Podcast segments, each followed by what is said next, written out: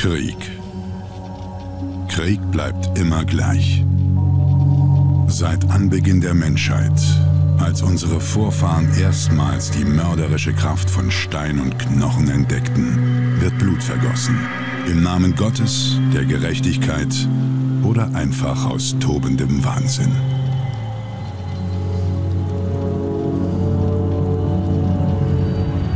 Jahre 2077, nach Jahrtausenden bewaffneter Auseinandersetzungen, konnte sich die destruktive Natur des Menschen nicht länger aufrechterhalten.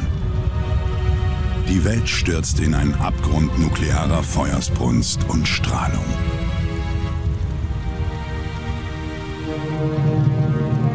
Aber es war nicht, wie einige prophezeit hatten, das Ende der Welt. Vielmehr war die Apokalypse lediglich ein Prolog für ein weiteres blutiges Kapitel menschlicher Geschichte. Der Mensch hatte die Welt zwar zerstört, doch Krieg, Krieg bleibt immer gleich. Mit diesen Worten beginnt der dritte Teil einer der wohl bekanntesten Zukunftsdystopien in der Videospielgeschichte. Vor 22 Jahren, am 30. September 1997, kam der erste Teil der Fallout-Serie auf den Markt. Was damals noch niemand wusste, das Spiel sollte einen langen Siegeszug antreten, der bis heute anhält. Nur ein Jahr nach dem ersten Teil erschien schon der zweite. Dann kam der erste Ableger Fallout Tactics, gefolgt von Fallout 3, New Vegas, Fallout 4 und Fallout 76. Anfangs noch unter der Leitung von Interplay gingen 2004 die Rechte an Bethesda und die Videospielreihe schlug einen komplett neuen Weg ein.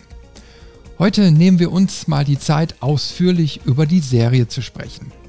Viel Spaß bei unserer kleinen Reise durch das Fallout-Universum.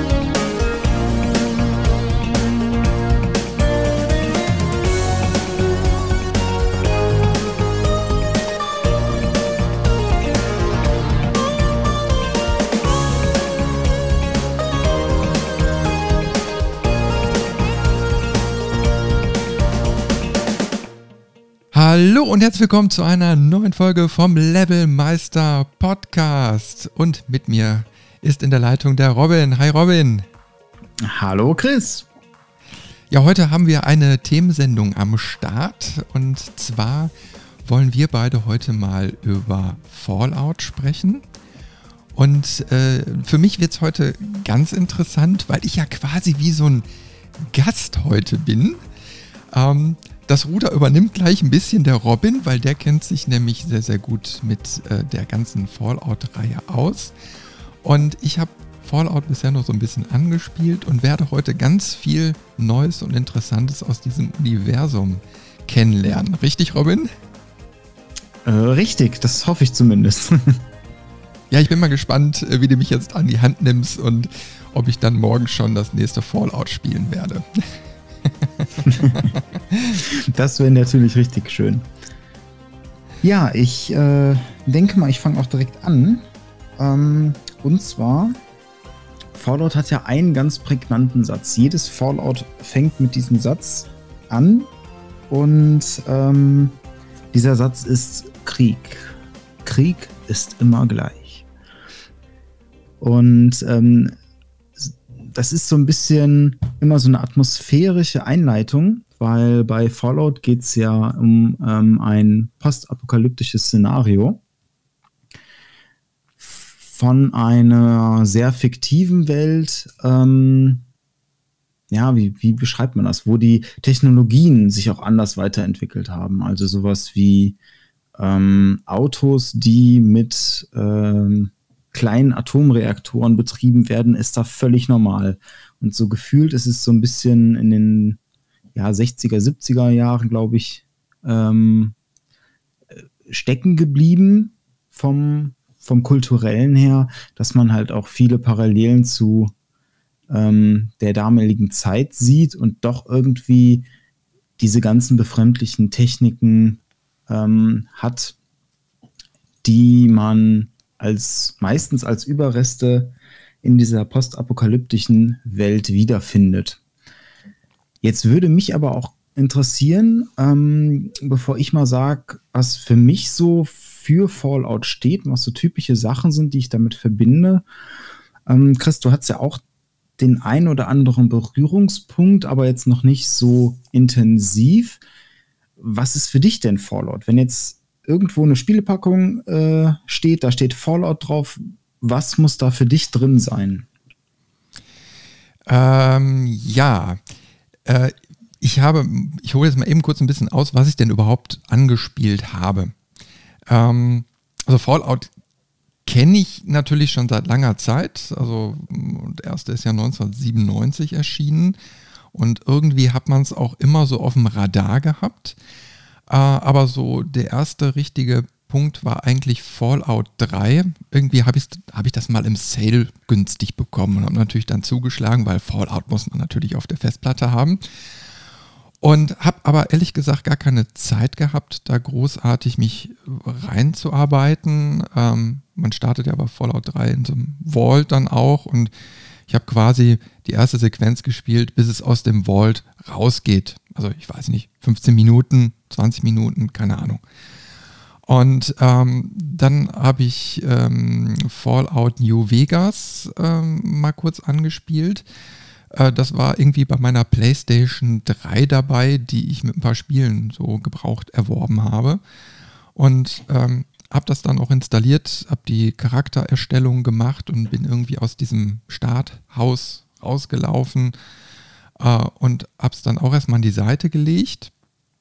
Und ähm, Fallout 4 bin ich mir jetzt nicht ganz sicher. Ich glaube, das habe ich zwar auf der Festplatte, aber noch gar nicht angespielt. Und äh, Fallout Shelter habe ich eine ganze Zeit lang auf dem Handy gespielt. Und man kommt ja bei Fallout, auch wenn man es gar nicht spielt, gar nicht um diese Lore und diese ganze Geschichte drumherum. Also irgendwie kriegt man es immer mit.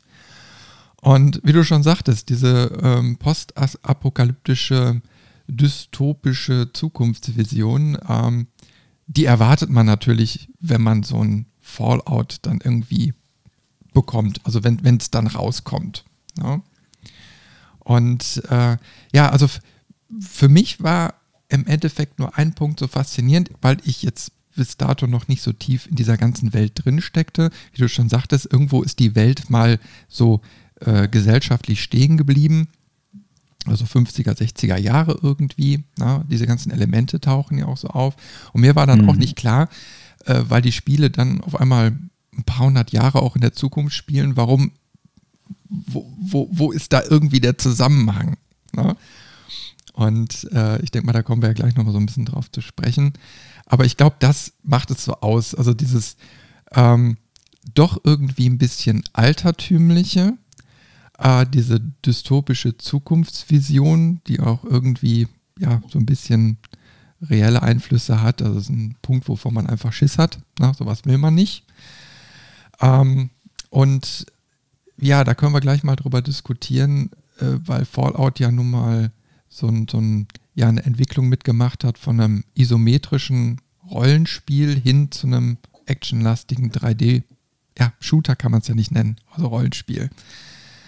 Ähm, und ich glaube, da gibt es auch so verschiedene Ansätze, was man verlangt, wenn man Fallout bekommt. Ne? Der eine will dann vielleicht eher das Ältere, der andere will vielleicht eher das Neuere. das stimmt. Und ähm, da triffst du auch einen ganz guten Punkt eigentlich. Und zwar diese, diesen Cut, den es irgendwann mal gab zwischen dem ähm, Top-Down-Rollenspiel zu dem ähm, eher actionreicheren Rollenspielen, ähm, da hat ja auch der Entwickler gewechselt. Und zwar waren das früher die Black Isle, Isle ähm, Studios. Das heißt, das waren auch die, die ähm, unter anderem bei so Sachen wie Baldur's Gate oder so mitgewirkt äh, haben. Und heutzutage wird das Ganze von Bethesda, also die Leute, die für äh, Oblivion oder Skyrim ähm, zuständig sind, gemacht. Und diese Parallelen merkt man dann, also auch zwischen den neueren Fallouts und ähm, den Elder Scrolls-Spielen, den neueren. Das ist schon ähm, nicht von der Hand zu weisen, dass das aus dem gleichen Hause kommt. So von dieser postapokalyptischen Welt weg gibt es auch noch so ein paar Sachen, die ich zumindest ähm, der eigentlich jedes Fallout zumindest angespielt hat und manche dann auch länger oder durchgespielt hat, ähm, dazu gehören und zwar sowas wie der schwarze Humor. Der ist in den Spielen ganz äh, absurd hoch vertreten und ähm, was da immer mit eingeht, bei den Fallout-Spielen zumindest, ist so ein bisschen so nach dem Motto Sex, Drugs und Verstümmelung. ähm, weil der Gewaltgrad ist immer extrem hoch. Ähm, und selbst in den alten Spielen, die so 1997, 1998 rauskamen, ähm, gab es so absurde Sachen. Man konnte sich in ein äh, Mafiosi verwandeln quasi. Also so Spielen wie ein Mafiosi, äh, Drogenmissbrauch ist in den Spielen immer präsent und auch ähm, was ganz witzig ist und auch so eine Anekdote, die man zu dem zweiten Fallout, wo wir später auch nochmal drauf zu sprechen kommen, ähm, oft zitiert wird. Du konntest das Spiel am Ende als ähm, berühmter Pornostar beenden. Ja, also äh, zu dem Thema fällt mir äh, so ein, wo ich jetzt die Lore so ein bisschen durchgegangen bin. Ähm, gab es dann auch so eine Anekdote, dass Fallout 1 und 2 äh, auch an den deutschen Markt angepasst werden mussten. Also da musste äh, zensiert werden. Mhm. Ähm, da war aber primär so der Grund, äh, wenn man so durch das Ödland gestreift ist, ist man auch auf Kinder gestoßen, die man auch umbringen konnte. Mhm. Und das war dann so ein Grund äh, für die ähm, deutsche Anstalt äh, zu sagen, so, nee, ähm, das können wir so nicht durchgehen lassen. Dann wurden die ganzen Spielelemente in der deutschen Version wohl auch entfernt. Das äh, stimmt, das führt auch teilweise heute noch zu technischen Problemen. Ähm, ich habe zum Beispiel die Fallout 2 Version von Steam geholt damals und das war die deutsche Version. Und ganz am Anfang, wirklich so nach, weiß ich nicht, drei Stunden oder so, wenn man noch ähm, in dem ersten Anfangsgebiet ist, gibt es eine Quest, ähm, wo man in einen bestimmten Kartenabschnitt muss und wenn man dahin reisen möchte, also es war noch so, dass du quasi feste Karten hattest und dann zwischen den Karten immer ein Ladescreen. Ähm, da ist das Spiel abgestürzt, weil da eine Sequenz automatisch geskriptet war, sobald du in das neue Gebiet kommst, die in der deutschen Version zensiert ist. Und das ist ein Bug, der das Spiel an dieser Stelle unspielbar macht. Und das wirklich in den ersten Stunden schon. Das ist übel.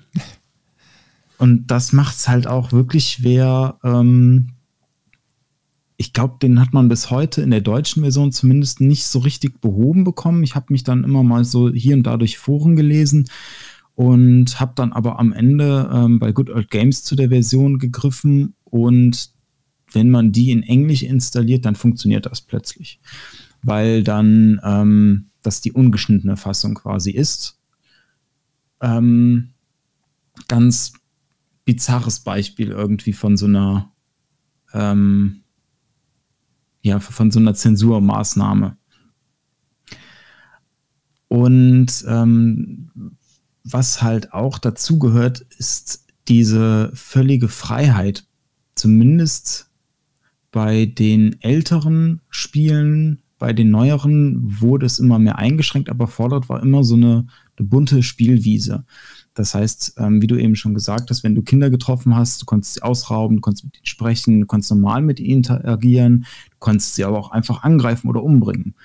Und das hattest du fast bei jedem NPC, dass du quasi wie bei den alten Point-and-Click-Adventures, wo du ähm, ja auch unten immer die Anzeigen hattest mit Öffnen, Ziehen, Drücken, Sprechen, was weiß ich alles, konntest du auch da jegliche Rollenspielaktion bei den NPCs immer durchführen. Du konntest auch zumindest bei den ganz alten Spielen, mit jedem handeln, ähm, der dann quasi das, was er gerade noch in der Hosentasche hatte, mit dir da tauschen konnte.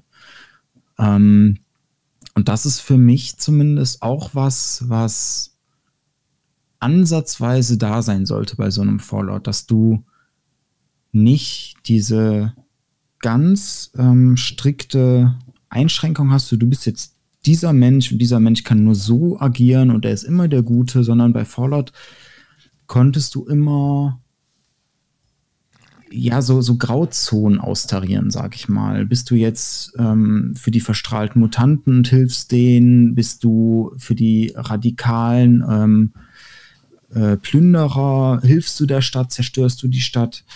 Ähm, man konnte immer recht frei mit der Spielwelt interagieren und hat aber auch dementsprechend mit den Konsequenzen ähm, rechnen müssen.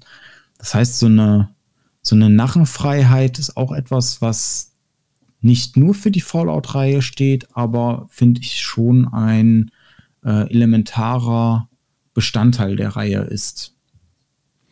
Wir können ja mal ganz kurz Fallout so ein bisschen, also zumindest die Anfänge, äh, mhm. so ein mhm. bisschen zeitlich einordnen. Also wir reden ja jetzt gerade bei Fallout 1 und 2 über den Zeitraum 1997, 98. Mhm. Ähm, die beiden Teile sind eben halt in so einer isometrischen Top-Down-Ansicht, äh, wie die gespielt wird.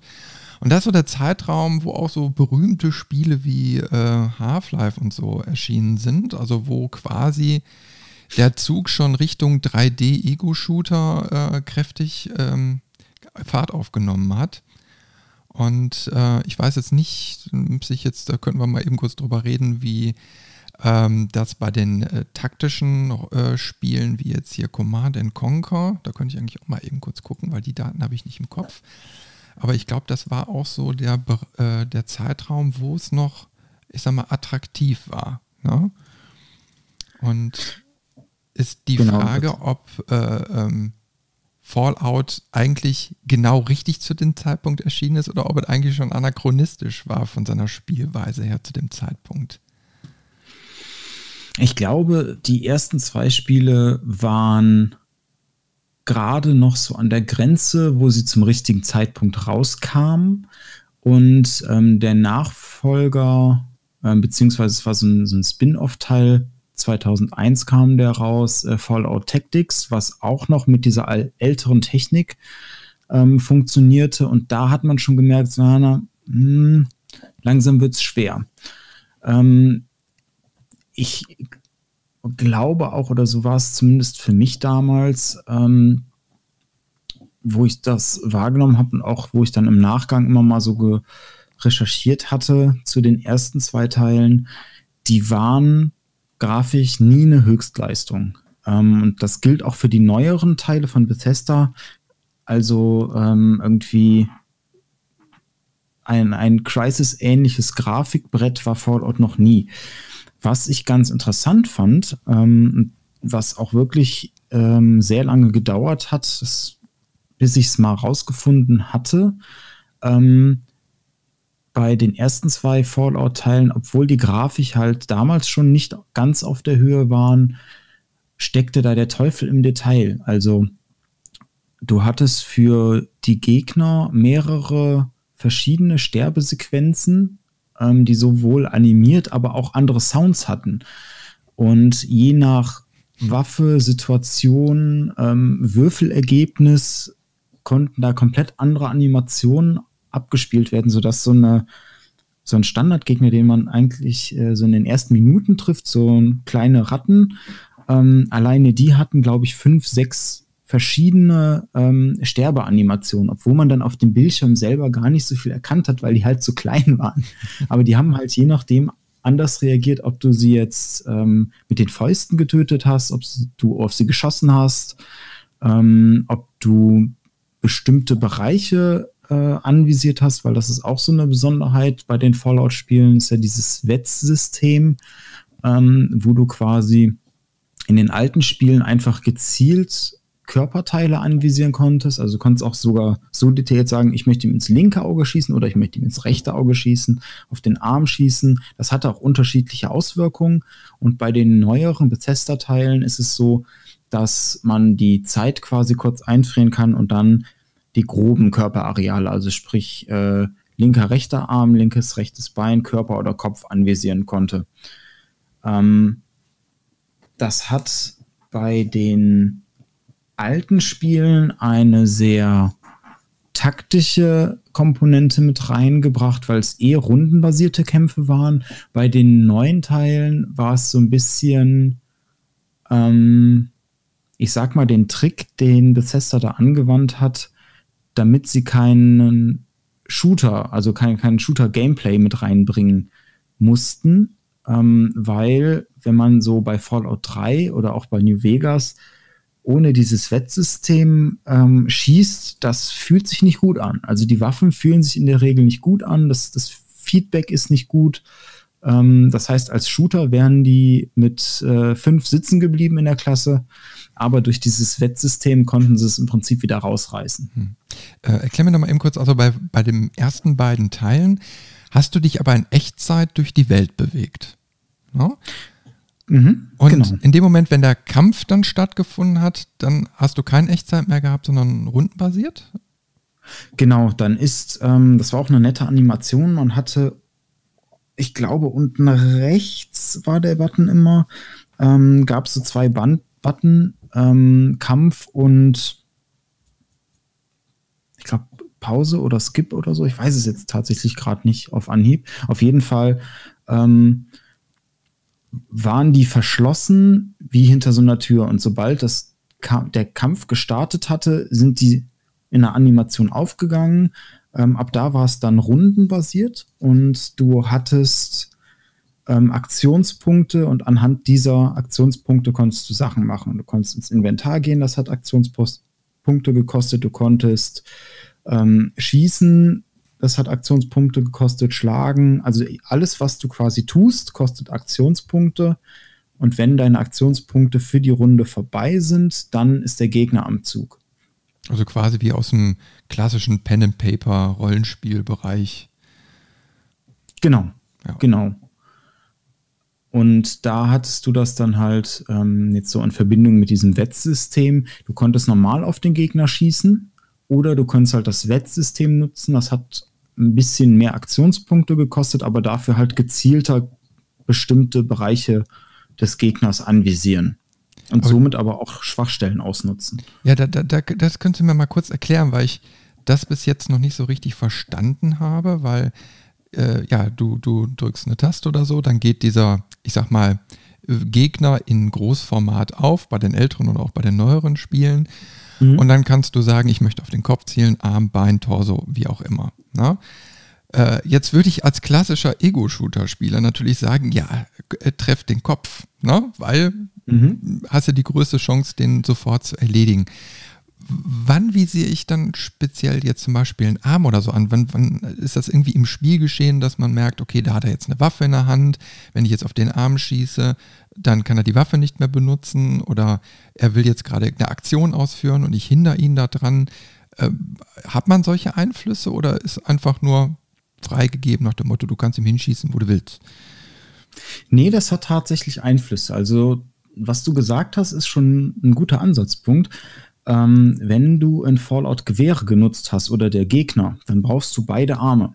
Sprich, wenn du es geschafft hast, den Arm zu verkrüppeln, also ihn zu verwunden, äh, beziehungsweise besonders stark zu verwunden, ähm, dann kann er den Arm nicht mehr benutzen und wenn der Gegner dann nur ein Gewehr hat, dann kann er das Gewehr nicht mehr benutzen. Das heißt, ab da muss das Gewehr weglegen und auf dich zulaufen und mit seinem anderen Arm oder den Füßen kämpfen.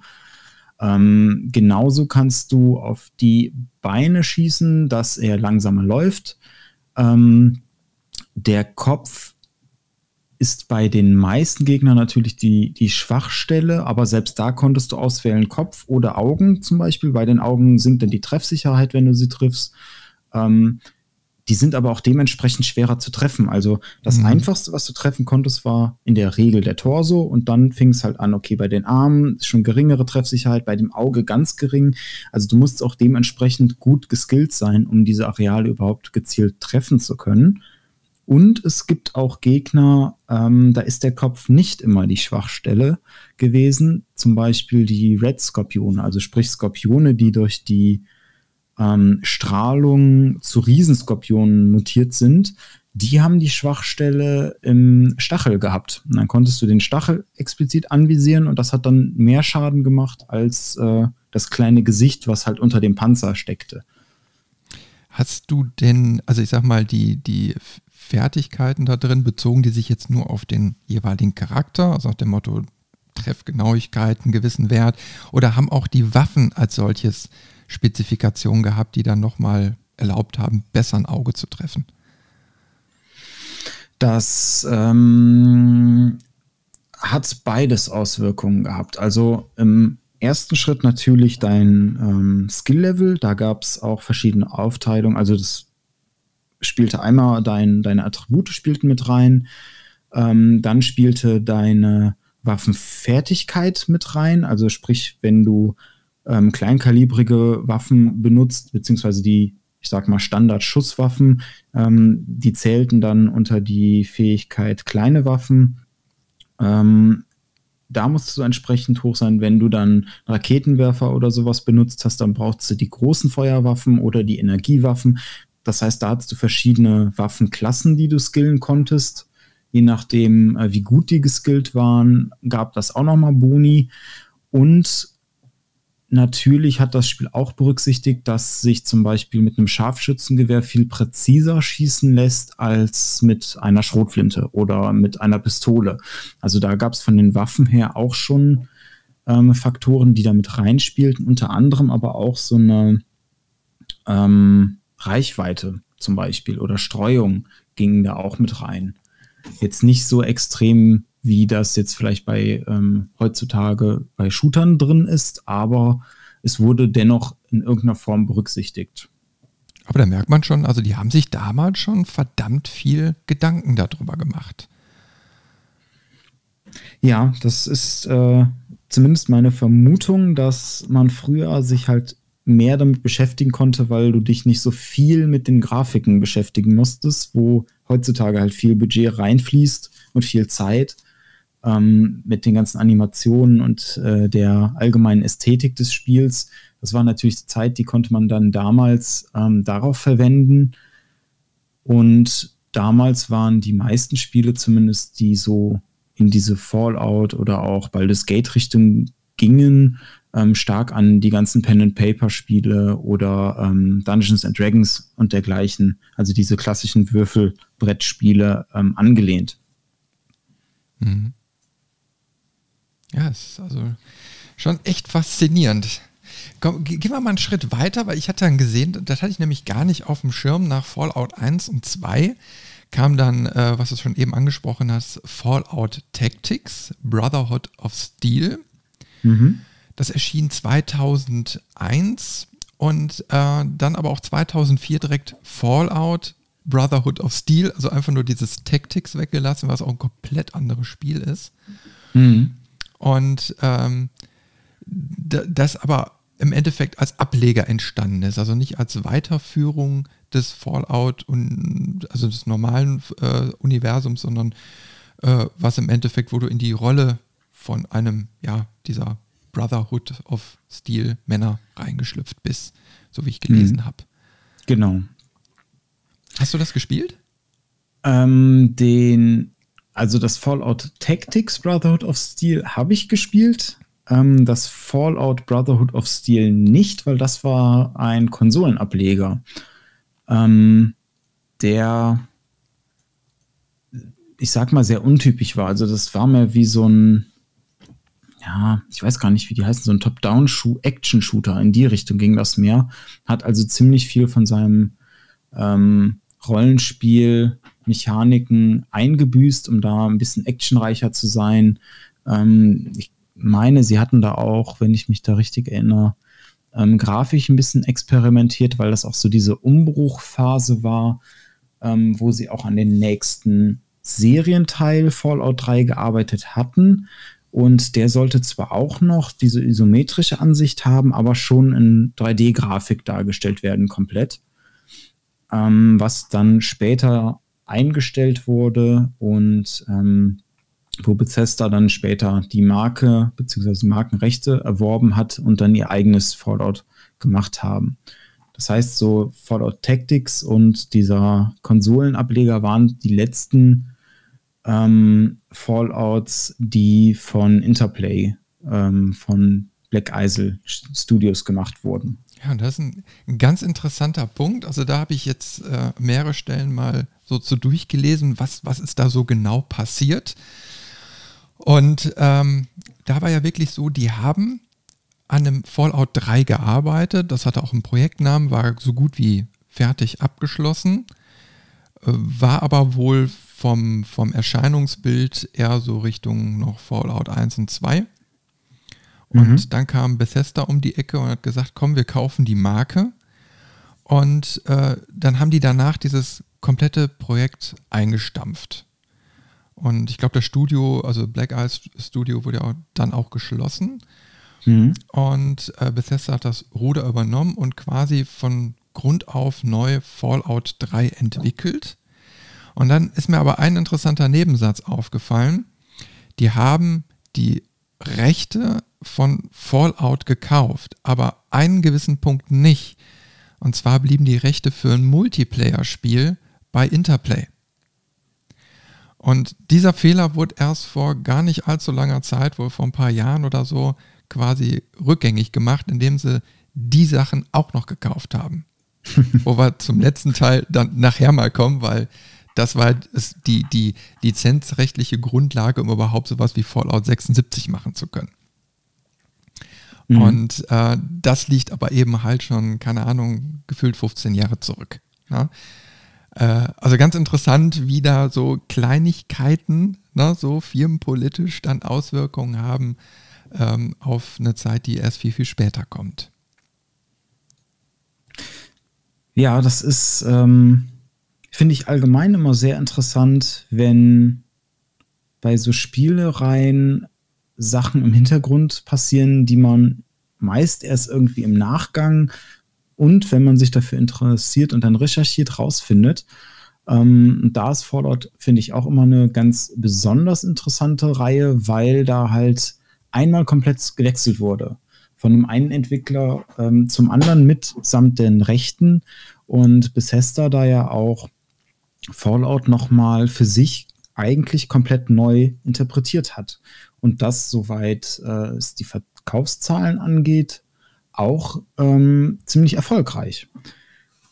Sie haben ja wirtschaftlich gesehen zumindest sich den Schritt relativ einfach gemacht und haben gesagt, okay, wir haben jetzt sowas wie, wie ähm, Oblivion von der Art her ähm, oder auch bei, bei Morrowind ja schon immer dieses First Person. Ähm, man sieht die Waffe leicht, dann sind da Rollenspiel ähm, Algorithmen und Regeln hinter.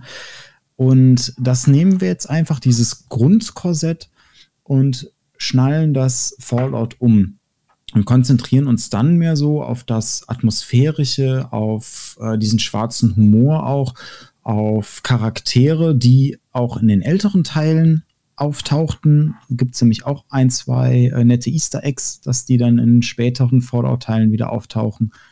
Ähm, und bauen das Ganze um.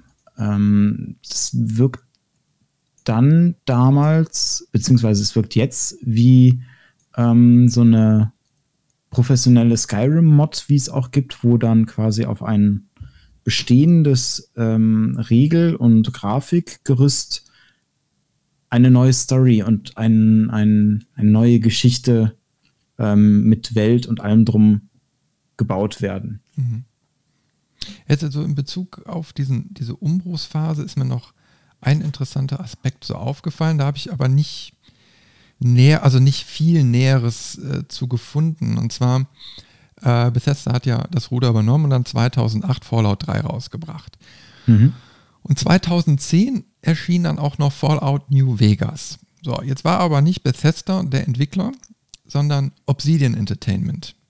Mhm. Und da war dieser interessante Hintergrundgeschichte dazu, dass dann mittlerweile bei Obsidian viele Entwickler saßen, die vorher bei Black Eye Studios saßen und die mit an dem eigentlichen dritten Teil von Fallout gearbeitet hatten, was ja eingestampft wurde.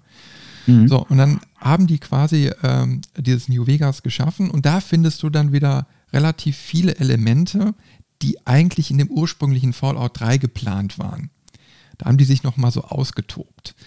Und das fand ich so einen interessanten Aspekt zu sagen, okay, wir machen hier eine Zäsur, wir gehen in, wir machen ein komplett neues Fallout 3 und dann gehst du aber hin und das muss ja im Endeffekt parallel quasi während der Entwicklung schon gelaufen sein vom Zeitrahmen her und sagst, okay, pass mal auf, wir geben das noch ein zusätzliches Fallout bei einem anderen Entwickler in Auftrag, wo wiederum die alten Leute sitzen, die du ja quasi rausgeschmissen hast, die dir nochmal quasi so ein, so ein Fallout liefern, wie es hätte sein können.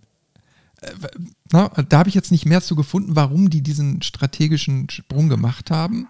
Also da muss sich ja einer Gedanken drüber gemacht haben. Ich denke mhm. mal, die wussten ja damals, wer dann da in den, im, äh, bei dem Entwickler arbeitet. Und äh, das hat mich doch echt so ein bisschen verwundert und neugierig gemacht. Aber leider mehr habe ich dazu nicht gefunden. Also Details dazu, äh, da kann ich auch nur Vermutungen anstellen. Ich glaube, dass das so die Zwischenzeit war, ähm, weil Bethesda sich dann wieder auf Elder Scrolls auf den nächsten Teil konzentriert hat in der Zwischenzeit ähm, und vielleicht Obsidian da mit einem Pitch oder äh, ähnliches an Bethesda rangetreten ist und gesagt hat so hey wir würden gern dürfen wir. Ähm, und man merkt halt auch, dass die, die alten Leute da quasi bei Obsidian auch noch beschäftigt waren und auch Sachen von ihrer Version von Fallout 3 mit reingebracht haben, weil das heutz, ähm, heute noch als ähm, eines der besten Fallout-Spiele unter den Fans gilt, weil es nochmal was Entscheidungsfreiheit, ähm, was Einfluss auf die Welt und Konsequenzen nochmal eine Schippe draufgelegt hat. Also Fallout 3 hatte das im Gegensatz zu den älteren Teilen etwas abgespeckt, wobei ich persönlich finde, dass nicht zu viel abgespeckt wurde. Also man konnte auch noch genug ähm, Blödsinn machen und mit der Welt interagieren. Aber ähm, bei New Vegas hat das Ganze nochmal ein anderes Level angenommen. Und sie haben auch bei New Vegas das erste Mal ähm, einen zusätzlichen ähm, Schwierigkeitsgrad mit reingebracht. So ein ähm, Hardcore-Modus quasi, in dem so Sachen wie Munition ähm, Gewicht hat plötzlich. Das war vorher immer ohne Gewicht im Inventar. Ähm, du musstest schlafen, essen und trinken. Also auch da immer ein bisschen schauen, dass du genug Vorräte mit hast. Ähm, die Schnellreise war, meine ich, möglich, aber du hast halt in der Zeit dann ähm, Müdigkeit, Hunger und Durst mit beeinflusst. Also es war nicht so, wie es bei den meisten Spielen ist, du reist dahin und es hat keine Konsequenzen, dass du jetzt einmal quer über die Karte gewarpt wurdest, sondern da ist das dann quasi ähm, von den Werten her so berücksichtigt worden, als wenn du die Strecke wirklich gelaufen bist. Und dementsprechend konntest du ähm, auch oder hat dein Charakter auch andere Werte und Verschlechterungen gehabt, wenn er hungrig war, wenn er müde war, ähm, ab einem bestimmten Durstlevel. Das hatte alles irgendwie Einflüsse nochmal, die auf ein sehr detaillierteres ähm, Grundregelwerk hinausliefen, als es jetzt bei Fallout 3 und auch später bei Fallout 4 war. Ich würde mal ganz gerne deine Meinung wissen. Wir haben jetzt genau den Zeitpunkt so diese Zäsur zwischen ja, äh, zweidimensional isometrisch zu 3D. Ähm, war das so wirklich die, die, die, die logische Konsequenz? Musste Fallout äh, ich sag mal, in diese Perspektive wechseln, um am Markt bestehen zu können? Oder hätte es noch eine andere Möglichkeit deiner Meinung nach gegeben? Boah, eine schwierige Frage. Ich glaube, zu dem damaligen Zeitpunkt ähm, war es überlebenswichtig, dass sich was verändert, tatsächlich. Also mit nochmal isometrisch und auch wenn man dann eine 3D-Engine benutzt, aber die Ansicht war in der Zeit halt nicht populär. Ähm, ich vermute, und das ist äh, hochspekulativ, aber wenn Fallout 3 so rausgekommen wäre mit der alten Technik, wäre es weniger erfolgreich gewesen ähm, zu dem Zeitpunkt und wäre wahrscheinlich dann jetzt ähm, in der Renaissance der, der Oldschool-Rollenspiele, die wir jetzt in den letzten Jahren erlebt haben, wo auch ähm, so Sachen wie Wasteland, ähm, Pillars of Eternity und so weiter ähm, diese Grafikstil und diese Perspektive wieder populärer gemacht haben, wieder salonfähig gemacht haben, wäre es bis dahin wahrscheinlich so ein bisschen versackt, sage ich mal. Also ich glaube, es hätte oder es hat einen, einen Wandel benötigt. Ob der von Bethesda jetzt der richtige war, darüber kann man sich streiten, um ehrlich zu sein. Ähm, ich fand ihn jetzt nicht schlecht. Es hätte aber auch bestimmt die eine oder andere ähm, Möglichkeit oder Idee gegeben, wie man das Ganze auch anders hätte regeln können, sodass man vom Regelwerk her sich eher an den ähm, Vorgängern orientieren konnte, weil das ist halt das Problem, das hatte Morrowind damals auch schon und ähm, Fallout 3 dementsprechend auch und New Vegas auch.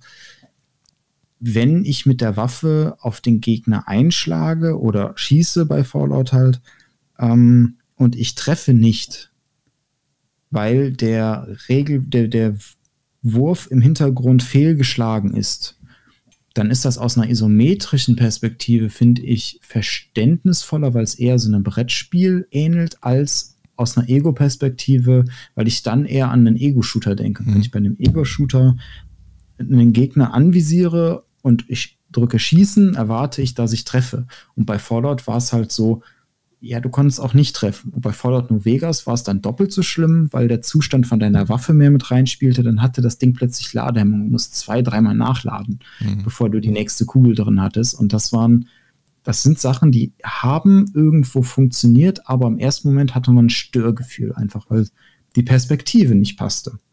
Ja, aber also bei mir kam jetzt so eben die, die Frage deshalb auf, weil das ist ja auch so der Zeitraum, ähm, wo Diablo beispielsweise mit der gleichen Perspektive, na, also isometrisch äh, mhm. von der Seite oben, ähm, ja immer noch aktuell war. Also da war Diablo 2, was 2000 rauskam und 2012 kam Diablo 3 raus. So, und da hat Blizzard eben halt entschieden, wir, wir bleiben so und jetzt auch beim nächsten bleiben sie immer noch quasi ihrer Linie treu, auch wenn es quasi 3D ist und ne, alles, ich sag mal, hochauflösen und so weiter. Also du siehst, mhm. da sind ja Entwicklungsstufen möglich und man macht sich da eher Gedanken drüber, äh, wie kann sich denn so ein Inhalt weiterentwickeln. Aber so von der Ansicht lassen wir es. Ne? Deswegen, also ist schon interessant, dass sie gesagt haben, wir machen wirklich so einen Hardcut. Ne? Also mhm. wir brechen jetzt dieses Konzept auf und machen was völlig anderes, weil das hätte ja genauso gut der absolute Tod der Linie sein können.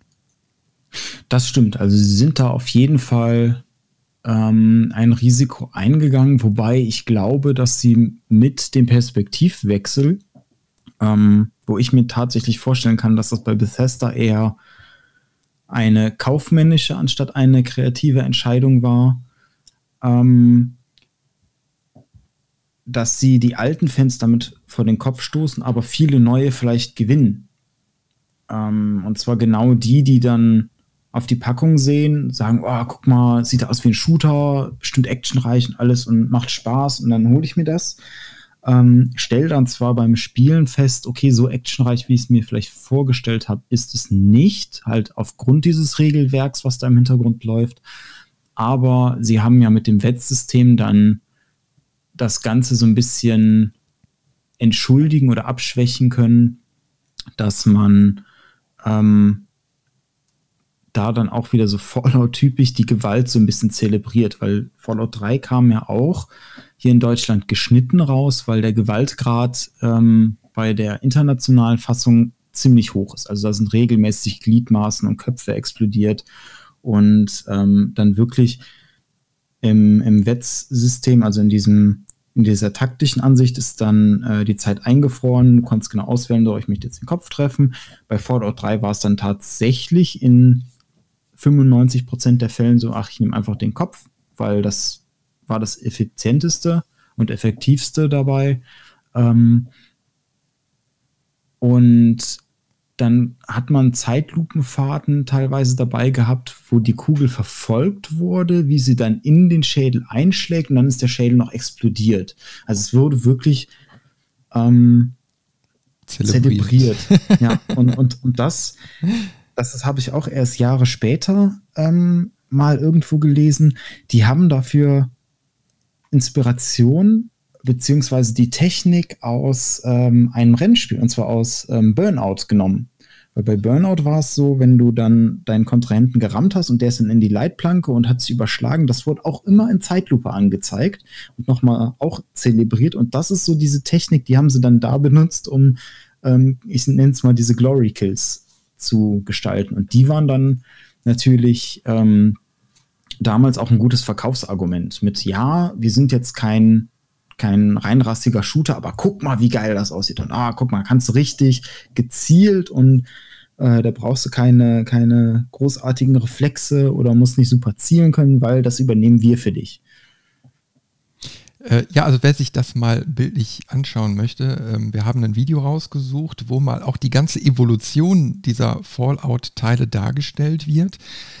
Und äh, da sieht man genau diesen Punkt, den wir jetzt gerade angesprochen haben. Na, also man sieht wirklich, okay, man wählt ein Körperteil aus, die Kugel geht auf äh, die Reise und was dann danach passiert. Na, ist in dem Fall auch ungeschnitten, dann weiß man direkt, wie, wie, wie das denn so aufgebaut war. Ganz interessant. Also wer da interessiert, Interesse dran hat, einfach mal in die Show Notes reingucken.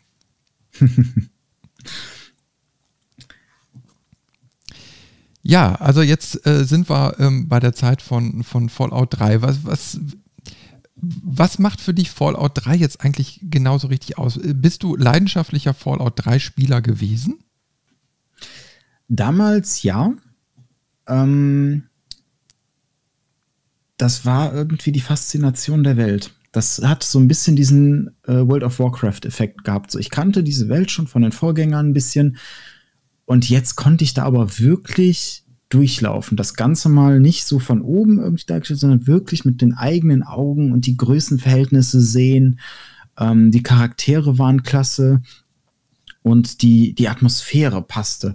Also man kann als Kritik anführen, dass die Open World damals, oder es war keine richtige Open World, wie man sie jetzt vielleicht heute vermuten würde, aber damals so ging es in die ersten ähm, Richtungen. Du konntest viel entdecken, viele Nebenquests. Äh, die Hauptstory wurde relativ belanglos ähm, im Laufe des Spiels, was leider bei den Bethesda-Rollenspielen ähm, in der Fallout-Serie meistens der Fall ist.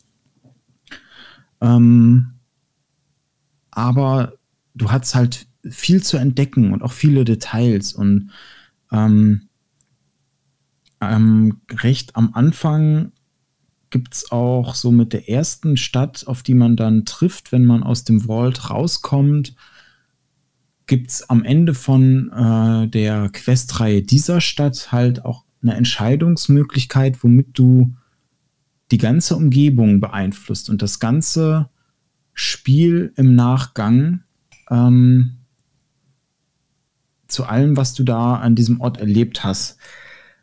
Und das hast du punktuell immer mal wieder. Was hat das Ganze so interessant gemacht und auch man hat sich wirklich wie, wie ein Akteur in dieser Welt gefühlt, der auch darauf Einfluss nehmen kann. Und das zusätzlich mit dem, mit dem Level-System hat schon so einen gewissen Suchtfaktor gehabt. Ich kann ja mal eben kurz verraten, warum ich die Spiele nicht weitergespielt habe. Weil ich sagte ja gerade, ne, so Fallout 3 äh, kurz und New Vegas und ähm, ich habe einfach am Anfang gemerkt, dass, dass es natürlich ein Zeitkiller ist. Na, also du kannst ja gleich mal verraten, wie viele Stunden du da reingesteckt hast, wenn du es noch weißt. Aber ähm, wie du schon sagst, äh, alles sehr detailliert. Ähm, man, man, muss sich da auch so alles ein bisschen erarbeiten. Und das war auch immer zu den Zeitpunkten, wo ich einfach keine Zeit hatte, mich intensiv dann mit einem Spiel zu befassen. Und dann habe ich gesagt, okay, dann lege ich es erstmal an die Seite, bis ich Zeit habe, mich dann auch richtig damit zu befassen, weil ich es auch ein bisschen wertschätzen wollte. Das Problem ist, dass es bis heute liegen geblieben ist. Leider. Na, das, ist, das, das kann eben halt passieren. Na, das, das ist eben halt der Fehler. Aber ich werde es noch nachholen. Das weiß ich jetzt schon. ähm, boah, die genaue Zahl weiß ich nicht, aber es waren bestimmt so insgesamt, ich habe das, also ich habe Fallout 3 einmal komplett durchgespielt und dann zwei, dreimal noch angefangen, aber dann nicht mehr ganz äh, zu Ende gespielt. Also so um die 100 Stunden, wahrscheinlich sogar mehr. Boah, übel. Ähm, also das ist natürlich, in der Jugend hatte man ja weniger Ablenkung, nenne ich es mal. Ähm, deswegen damals konnte man sich das auch leisten, da wirklich äh, Wochen, Monate in so einem Spiel zu versinken. Man hat sie ja teilweise auch gar nicht mehr. Also relativ äh, moderat ausgebautes Internet, ähm, wenig Geld, um sich immer mal wieder Spiele zu holen. Und auch das Spieleangebot war ja bei weitem nicht so groß, wie es heutzutage ist. Ähm, deswegen, da konnte man schon richtig drin versinken. Und auch heute habe ich das hin und wieder so dieses, ach ja, nochmal noch mal anwerfen, Charakter erstellen, so ein paar Stündchen und dann ist aber auch wieder gut, ähm, weil es tatsächlich relativ schlecht gealtert ist ähm, aber so immer mal wieder dieses, dieses Gefühl, so auch ich, ich würde jetzt gern noch mal diesen, dieses Erlebnis haben und auch dieses, das hast du ja dann wahrscheinlich auch erlebt, wenn man aus dem Vault rauskommt, dass der Charakter erstmal so geblendet ist und dann langsam sich an das Tageslicht gewöhnt und man dann dieses, dieses Brachland vor sich sieht. Das sind halt auch so Momente, die sind in Erinnerung geblieben. Ja, das wird so zelebriert. Ne? Genau. Dass man von der einen Welt quasi in die andere dann so wechselt.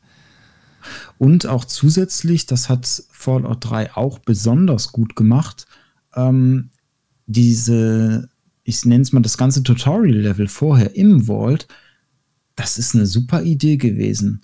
Ähm, man kriegt ja quasi seine eigene Geburt mit und durchläuft dann so die wichtigsten Momente, Phasen seiner Kindheit, bis man halt ein äh, junger Erwachsener ist, der dann aus der Vault ähm, oder die Vault verlässt.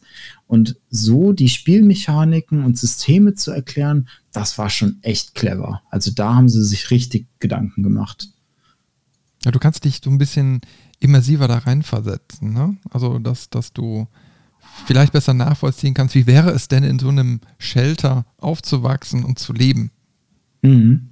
Ja, und auch so die, ähm, die Grundmechaniken, die du später brauchst, wie welcher Gruppe schließe ich mich jetzt an, wem helfe ich, wie löse ich das äh, Problem mit Gewalt, mit Überzeugungskraft, mit, mit Hinterlist, das war da ja auch ähm, in ein, zwei Situationen dann so dargestellt, dass man gezeigt hat, so guck mal, das, so kannst du jetzt Sachen lösen, hier kannst du es gerade mal ausprobieren und draußen in der, in der richtigen Welt äh, geht es dann zur Sache, aber dass du schon prinzipiell weißt, okay, die Möglichkeiten hat man in der Regel oder so kann ich damit umgehen.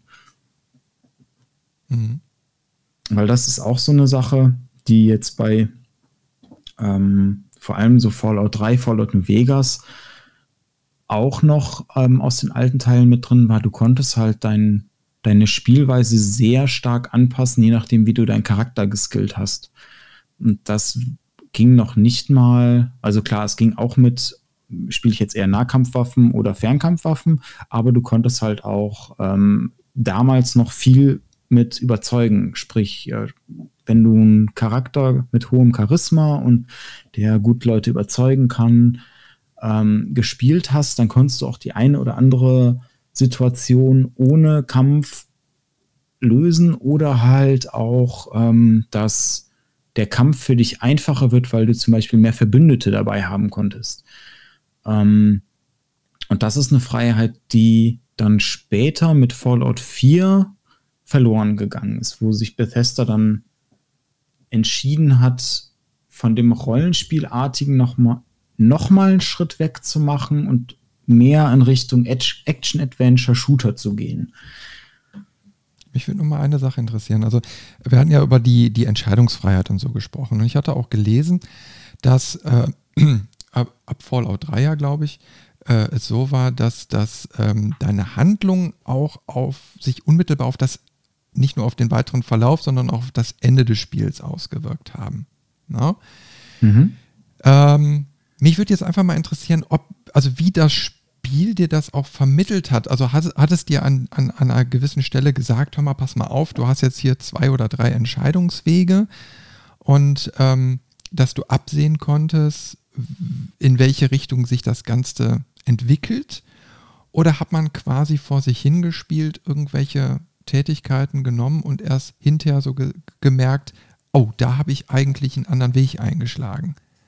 Also war es eher subtiler oder war schon so eine direkte Ansprache, wenn du jetzt das machst, passiert das und das? Es war mehr oder minder eine direkte Ansprache. Also du bist immer klar vor einer Entscheidung gestellt worden. Allerdings war die Konsequenz nicht immer hundertprozentig klar. Ähm, das grundlegende Ende konnte man auch wenn ich mich jetzt richtig erinnere, ist jetzt auch schon wieder ein paar Jahre her, dass ich es zuletzt durchgespielt hatte, ähm, konnte man weniger beeinflussen, sondern mehr, was ist mit der Welt danach geschehen. Also man hatte das so ein bisschen ähm, aufgeteilt, sage ich mal, in das ist so das Hauptstory-Ende, wo du dann mehr im Verlauf der Hauptstory Einfluss drauf nehmen konntest, welches der drei, vier, fünf, sechs Enden äh, du sehen wirst. Und dann gab es so diesen Epilog, der nochmal gezeigt hat, okay, weil du das in der Spielwelt gemacht hast, passiert jetzt das. Und das, die sind an die Macht gekommen, weil du das getan hast. Und das waren so die ähm, Sachen, wie man darauf Einfluss nehmen konnte. Also man hat wirklich so äh, quasi ein Fazit bekommen, so hast du gespielt und dadurch ist das so und so äh, dann gekommen. Genau, und bei einigen Sachen hattest du den direkten Bezug und bei anderen nicht so direkt. Also dann hast du erzählt bekommen, so, so und so hat sich die Welt entwickelt und bei dem einen oder anderen wusstest du genau, okay, das ist passiert, weil ich das gemacht habe, das ist passiert, weil ich das gemacht habe. Und bei den anderen wusste man es nicht, sondern ähm, das hat man dann irgendwann nachgelesen, weil man dann äh, im Austausch mit anderen mitgekriegt hat, so, okay, ähm, er hat ein ganz anderes Ende, wie kommt denn das? Und dann hat man so nach und nach die Mechanismen und die, die Knotenpunkte äh, herausgefunden. Ja, war ein, auf jeden Fall ein interessantes Spielsystem, muss ich sagen. Also das ist ja doch, wenn man so will, ein bisschen wegweisend zu dem Zeitpunkt gewesen, oder? Also mir fällt jetzt gerade kein Titel ein, der jetzt so in die Richtung geht. Ich bin gerade am überlegen. Hm, ich weiß, dass das Dragon Age Origins das auch gemacht hat. Da war es aber. Nee, da war es eigentlich sehr ähnlich. Das kam nur später raus, meine ich. Ich meine, Dragon Age Origins kam. Boah. Ja, ist ja immer die Sache. Ende also der 2000er. Nicht, nicht, dass man das nur so als, als, als Feature oder so, als Kernelement einbaut, sondern wie es dann auch schlussendlich umgesetzt ist. Ja? Mhm. Also wenn man, wenn man hinterher merkt, so, hey, okay, ähm, das hat mich angesprochen, das hat äh, quasi dieses, diese, diese ganze Spielzeit auch bereichert, ähm, dann ist es ja gut. Wenn, wenn man, wenn es einfach zu sehr, ich sage jetzt mal ganz erlaubt, in die Fresse ist und man, man einfach merkt, so jetzt, hier ist ein Entscheidungspunkt, da ist ein Entscheidungspunkt und irgendwie äh, ist es, ist es, macht es keinen Spaß. Ne? Gibt es ja auch so viele, mhm. viele, viele Spiele, wo du auf einmal merkst, ja, die Alternative ist sowas von dämlich. ähm, weil man merkt, da ist einfach nicht mehr Zeit und, und äh, Planung und, und Storytelling reingeflossen. Ich glaube, was so ein ganz gutes Beispiel ähm, für Fallout 3 ist, und das ist jetzt ein kleiner Spoiler, ähm, aber nur wirklich vom Anfang des Spiels, also von dieser ersten Stadt, weil das auch immer so als, ähm, ich sag mal, Leuchtfeuer von den Möglichkeiten der Entscheidungen von Fallout 3 steht. In diese, also diese Stadt ist quasi um eine nicht explodierte Atombombe ähm, gebaut worden. Und am Ende der Story-Reihe, äh, der, der Quest-Reihe dieser Stadt, kannst du halt ent, dich entscheiden, entweder du entschärfst diese Atombombe und die Stadt ist sicher, oder du sprengst die Stadt, indem du die Atombombe aktivierst. Und ähm, wenn ich mich da richtig erinnere, musst du da aber drauf kommen. Also ich weiß noch genau, du lernst irgendwann ähm, den, den Menschen innerhalb einer Quest kennen, der dich dann auf seinen Turm irgendwann einlädt, wo du die Stadt sehen kannst. Und dann ähm, hast du quasi einen Kopfhörer mit dem äh, Sprengenknopf und kannst dich entscheiden, drücke ich den oder drücke ich den nicht. Aber du kriegst nicht so ähm, eindeutig gesagt, dass du auch einfach dahin gehen kannst und die Atombombe quasi mit ihr von Anfang an, das kannst du auch sofort, wenn du in der Stadt bist, kannst du schon zu dieser Atombombe hin und mit ihr interagieren und sie dann einfach entschärfen kannst, wenn dein äh, Entschärfen-Skill halt hoch genug ist. Hm. Und ähm, dadurch hast du diese Entscheidung halt gehabt. Und so von der Art her zieht sich das, das Spiel durch, dass du das immer mal wieder an Orten hast, ähm, wo dann solche Entscheidungen von der Art her getroffen werden. Also wo du eine Entscheidung immer vorgelegt kriegst, mindestens, manchmal auch eine zweite oder dritte, aber halt auch durch selbst ähm, ausprobieren oder mal einfach neugierig sein, vielleicht sogar einen neuen Weg findest, wie du das lösen kannst. Ja, schon krass, sehr umfangreich. Ich, ich würde ähm, mal ganz gerne in eine Richtung nochmal so gehen. Wir sind ja jetzt quasi so zwischen 2008 und 2010 erst so mit der Diskussion. Mhm. Und äh, da ist Fallout quasi 13 Jahre alt. Na, und bis dato ist ja schon eine riesige Lore entstanden. Äh, also ich, ich habe angefangen, mich da reinzulesen. Ich habe erstmal den Über Sichtsbericht äh, so geguckt und war dann schon erschlagen, weil es dann zu jedem einzelnen Titel dann auch nochmal intensive Inhalte gibt. Ne? Ähm, äh, aber wie findest du, ist der, der Sprung dann von Fallout 2 zu 3 beziehungsweise von 3 zu 4 erfolgt ähm, in Bezug auf die Lore? Also ha hat quasi Bethesda ähm, äh, sich der alten Lore angenommen und die so ein bisschen behütet? Ähm, oder haben die alles irgendwie komplett neu gemacht? Kannst du da irgendwas zu sagen? Mm, also sie haben es soweit, zumindest so in den Grundzügen ähm, beibehalten.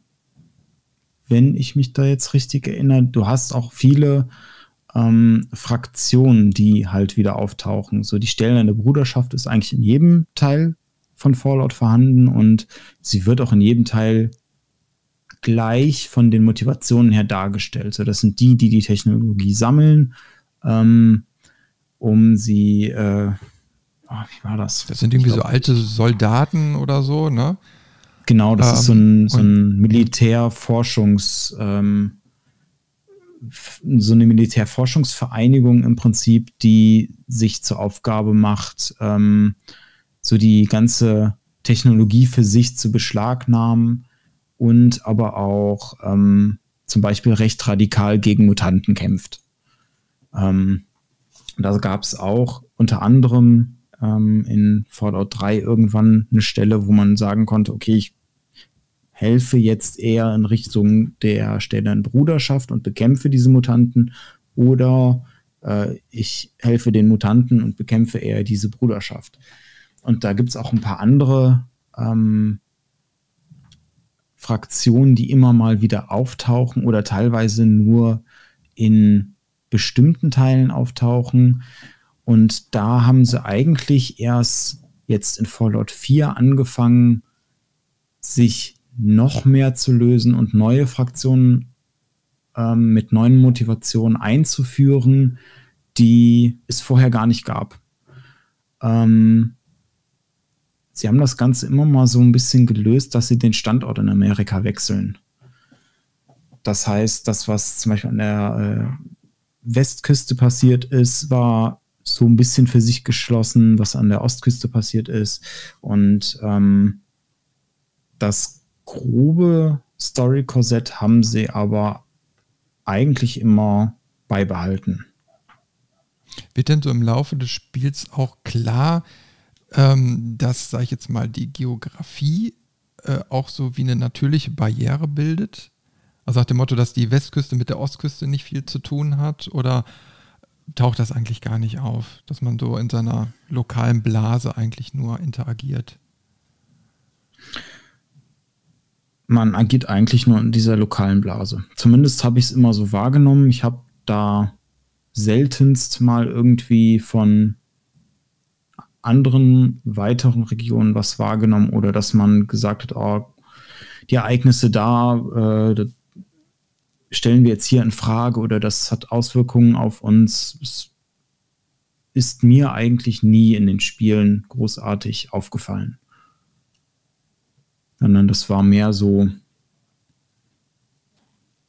Es war, um ehrlich zu sein, eigentlich mehr so austauschbar sogar. Also klar, man hatte ähm, vor allem in New Vegas dann äh, das neue Vegas, was dargestellt war. Also es war mehr so, wir wechseln den Schauplatz, um ähm, das Gebiet zu haben und die Monumente und die Sehenswürdigkeiten, als ähm, wir wechseln jetzt den Schauplatz, um da storytechnisch was anderes zu basteln. Mhm. Ähm, wo du jetzt gerade sagtest, so Schauplätze. Ähm, wie sieht es denn überhaupt ab Fallout 3 mit DLCs aus? Ich glaube, da gab es ja einiges schon, ne? Ja, da gab es ein paar. Da muss ich gestehen, ähm, die sind alle an mir vorbeigegangen. Also ab Fallout 3 fing das ja mit, den, mit der DLC-Politik an, ähm, dass da DLCs gemacht wurden. Ich hatte auch hier und da mal, wo es aktuell war, bei den Tests, ähm, die immer mal kurz verfolgt, kurz auf dem Schirm. Ich habe sie aber nie gespielt, weil es dann irgendwie da hatte ich das Spiel schon durchgespielt. Das ist so dieses typische, okay, es kommt raus, ich hol's mir, ich spiel's und ein, zwei Jahre später kommt dann ein DLC, dann kommt da wieder ein Häppchen, dann kommt da ein Häppchen und dann hatte ich irgendwie nie die Motivation, das nochmal ähm, dahingreifend zu, zu spielen, weil es auch oft, zumindest bei Fallout 3 in New Vegas, so war, dass ähm, ich es als Hardcopy hatte, sprich, als das DLC rauskam, hatte ich es schon lange wieder deinstalliert und hatte mein Safe Game nicht mehr. Das heißt, ich hätte das ganze Spiel noch mal bis zu der Stelle spielen müssen und das war dann irgendwie doch zu viel. Ich habe jetzt gerade mal kurz ähm, bei Steam reingeschaut. Also da ist ja schon einiges, was sich da angesammelt hat. Also 1, 2, 3, 4, 5, 6. Jetzt auf den ersten Blick äh, sechs DLCs für Fallout 3. Und für Fallout 4 gibt es, glaube ich, noch mal bedeutend mehr. Mhm. Sogar ein High Resolution Texture Pack gibt es da irgendwie. äh, da ist so einiges. Das ist ein bisschen vermischt gerade, aber ja doch, man merkt also auf jeden Fall, dass die Politik da sich so ein bisschen verändert hat. Also das ist ja so, was ich auch passiv mitbekommen habe. Gerade mhm. bei Fallout 4, da kamen ja, glaube ich, sehr, sehr viele DLCs raus, auch wo du sagen konntest, du konntest bauen oder, oder ähm, Roboter konstruieren und also jeden, jede Menge Kram, wo ich mir so gedacht habe, okay, brauche ich das jetzt wirklich für, für dieses Spiel? Genau, das hatte ich bei Fallout 4 nämlich auch mitbekommen. Du hattest so ein, zwei ähm, Story-DLCs und du hattest dann immer so, ich sag mal, Themenpäckchen als DLCs. Also mal was, äh, dass du mehr bauen konntest, mal ähm, diese diese Roboter-Erweiterung, wo du deinen, deinen eigenen Roboter hattest, wo du auch wieder craften konntest. Ähm, da sind sie gefühlt in viele verschiedene Richtungen gegangen. Und wenn man dann überlegt, was quasi das nächste Fallout war, also das Fallout 76, wirkt es im Nachgang so, als hätten sie mit den DLCs mal ausgetestet, okay, diese Richtung, in diese Richtung könnten wir die Spielereihe jetzt entwickeln. Lass uns mal so ein Häppchen überall rausschmeißen, um zu gucken, was kommt denn auf dem Markt am besten an. Ja. Ja, ist, glaube ich, sowieso immer äh, ein bisschen experimentieren bei Bethesda angesagt. Da ist noch ein, ein interessanter Punkt, den wir jetzt gerade nicht angesprochen haben, der zwischen 3 und 4 passiert ist.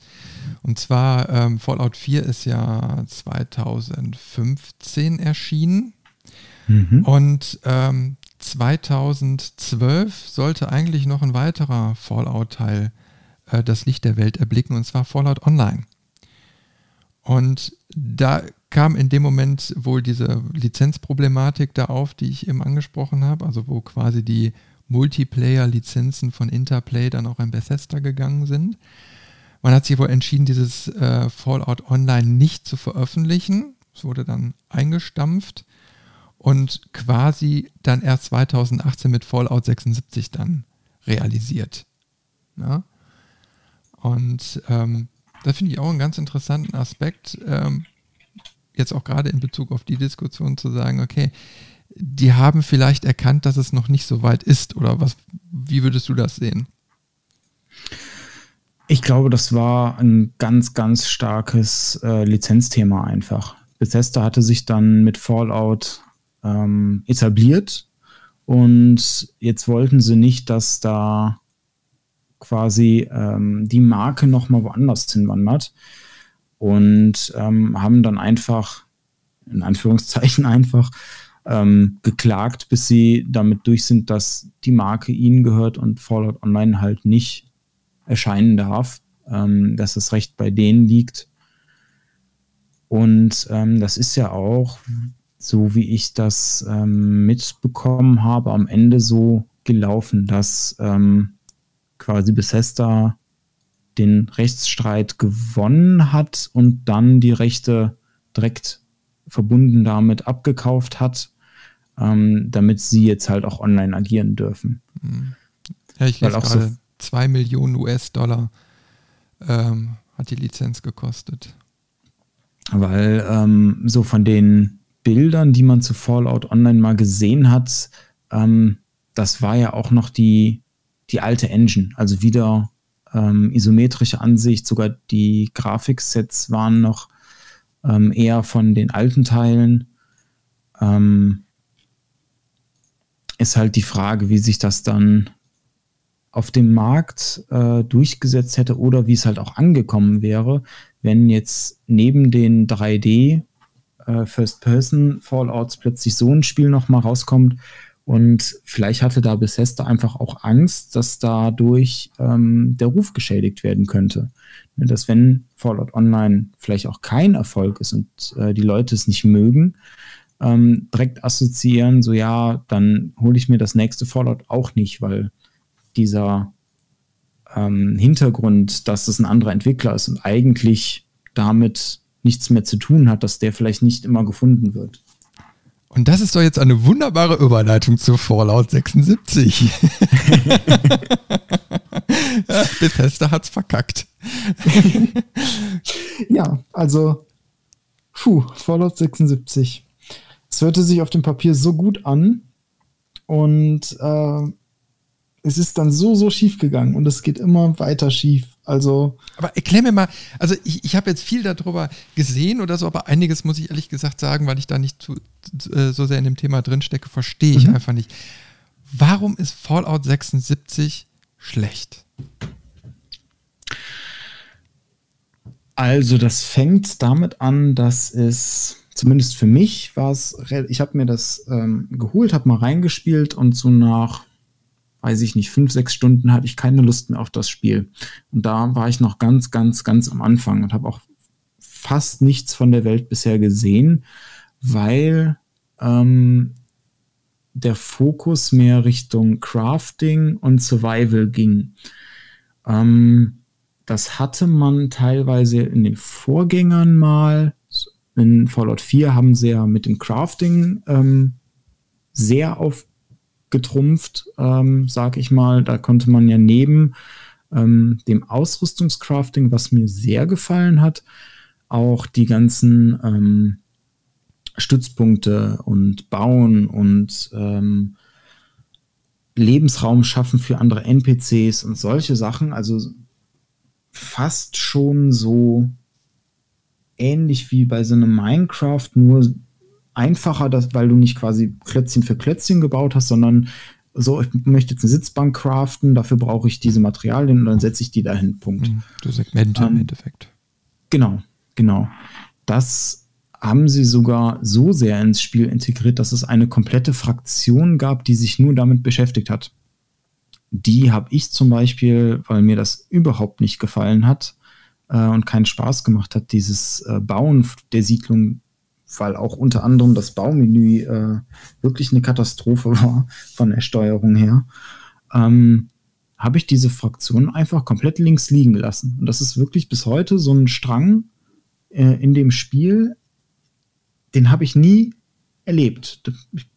Einfach weil ich keine Lust hatte, immer wieder diese, diese Stützpunkte aufzubauen, das Material zu sammeln und alles. Bei den Waffen ging es irgendwie, ähm, weil man dadurch die Waffen tatsächlich besser gemacht hat. Also auch merklich besser. Dann hat man äh, den Lauf von der Pistole verlängert, was mehr Schaden gemacht hat. Dann ähm, vielleicht noch ein Zielfernrohr drauf, dass man auch mal zoomen konnte, Magazinwechsel und halt an seiner Ausrüstung rumbasteln und rumfeilen, sowohl den Waffen als auch der, der Rüstung, ähm, was dann tatsächlich Gameplay-relevant war, wohingegen diese Outposts immer so wirkten wie so ein, ja, ich habe da nett was hingebaut, aber so richtig ähm, interessant für die Welt ist es eigentlich nicht.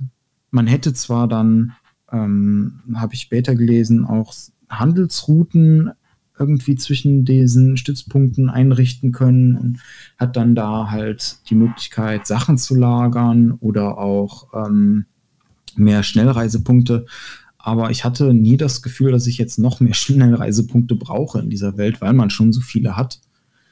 Ähm, das heißt, da hatten sie einmal dieses Housing schon mit getestet und da gab es auch ein äh, ich glaube, mindestens ein DLC zu, wenn nicht sogar mehr. Ähm, und bei Fallout New Vegas, witzigerweise, hatten sie ja diesen Survival-Aspekt, dass deine Waffen kaputt gehen, Hunger, Durst, Schlafen. Ähm, und das haben sie dann auch mit reingenommen. Und diese zwei Sachen sind so der Hauptfokus von Fallout 76 gewesen. Das ist aber alles für vor allem so ein MMO-artiges Spiel zu viel.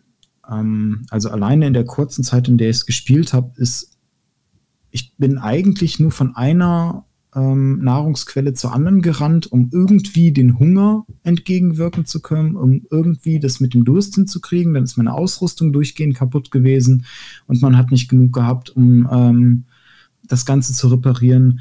Das wird wohl im Laufe des Spiels was besser, weil man so Skillkarten mit jedem Level abkriegt und irgendwann gibt es welche, die da so ein bisschen gegensteuern.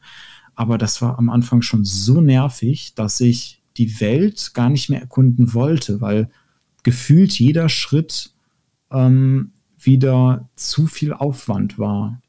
Und dabei fand ich die, die Welt an sich wirklich schön und auch, dass das Storytelling eher über ähm, die Welt geschieht, anstatt wirklich über Quests oder Questgeber. Es gab ja bis vor kurzem auch keine NPCs also keine menschlichen NPCs ähm, in Fallout 76. Das war ein interessanter Ansatz und das, das hat auch motiviert am Anfang. Nur halt dieser Crafting- und Survival-Aspekt war für meinen Geschmack zu groß und ähm, was dann später, da war ich aber schon nicht mehr von betroffen, ähm, auch ein großer Kritikpunkt war, war halt der Umfang des Spiels. Also es gab relativ schnell, wenn man dann äh, Max-Level war, ähm, wohl nichts mehr zu tun großartig und, ähm, und dann sind die Spielerzahlen eingebrochen, weil dann zu wenig äh, Content kam.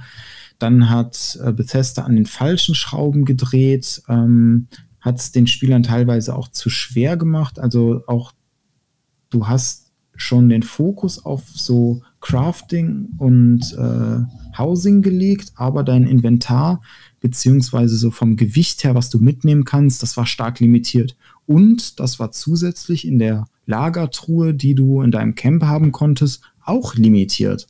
Das heißt, du konntest noch nicht mal alles mitnehmen, was du vielleicht gebraucht hättest oder irgendwann brauchst. Ähm, und musstest da auch immer, ja, dann muss ich es jetzt liegen lassen, dann kann ich da was nicht mitnehmen. Und das spricht auch wieder so ein bisschen gegen das Konzept von so einem Crafting-Spiel. Wenn ich nicht alles mitnehmen kann und dann gegebenenfalls immer drei, vier, fünf Mal, ach, guck mal, da hinten war ja noch was, dann muss ich da wieder hinlaufen, dann habe ich wieder Hunger, dann ist meine Ausrüstung kaputt. Und das war so ein Teufelskreis irgendwie.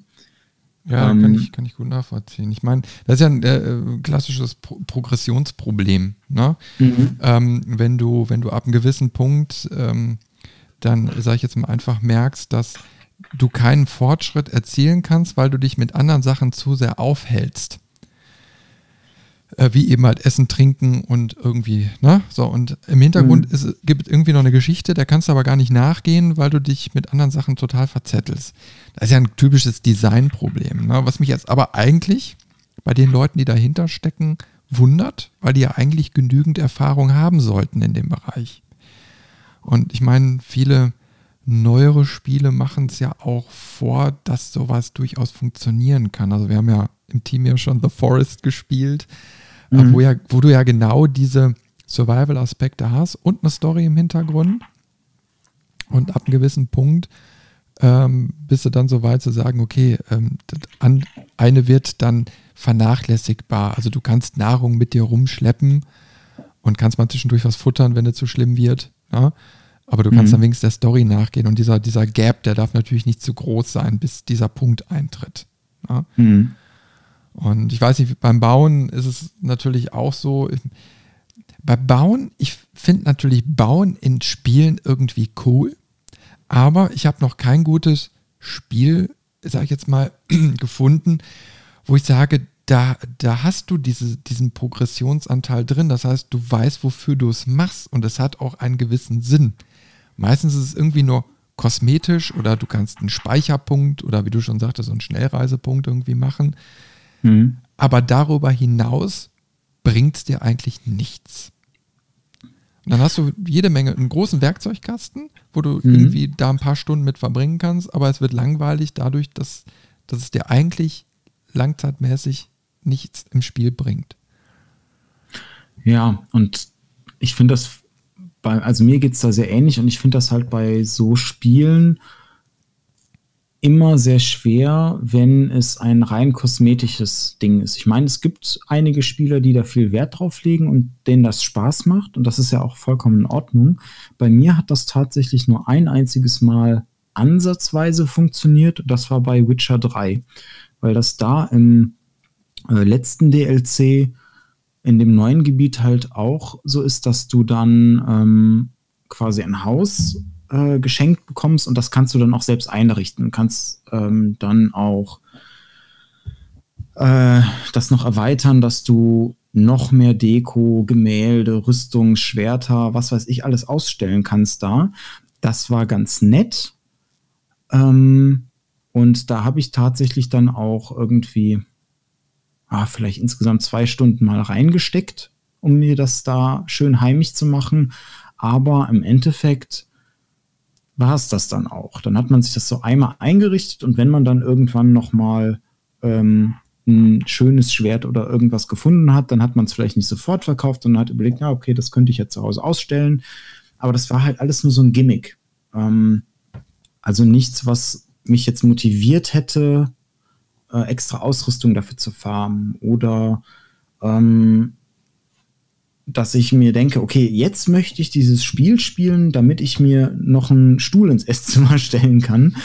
Mhm. Ähm, deswegen, ja, ich glaube, das ist ein ganz schweres Territorium und sie haben es einfach zu ähm, grindy oder auch zu sehr den Spielern erschwert, ähm, dass es bei den Leuten, die daran Spaß haben, ähm, gut funken kann. Weil auch wenn ich jetzt jemand wäre, der sagt, nee, ich finde das klasse, ich habe in Fallout 4 die ganze Zeit diese, diese Outposts gebaut, bei Fallout 76 hat man auch diesen Leuten halt durch das limitierte Inventar und alles sehr viele Steine in den Weg gelegt.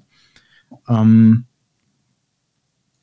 zumal es auch Mechaniken gab, wie du deine Sachen verlieren konntest. Also du hast dann ein Camp gebaut und dann ähm, gab es so eine PvP-Mechanik in der Welt, dass man mehrere ähm, Codes finden konnte in der Welt. Die waren auch schwer zu finden und meistens brauchte man dann irgendwie eine Gruppe, um das zu machen. Und damit konnte man dann eine Atomrakete starten und einen bestimmten Bereich auf der Karte wirklich sprengen. Der, war dann auch für eine gewisse Zeit, ähm, also ich habe es, muss ich auch zugeben, nie erlebt, aber ähm, halt da viel drüber gelesen. Ähm, der war dann zerstört und dann war das quasi so ein High-End-Gebiet, wo alles verstrahlt war und wo dann besondere Ausrüstung war. Aber, ja. aber halt, was da gebaut war, das war dann weg.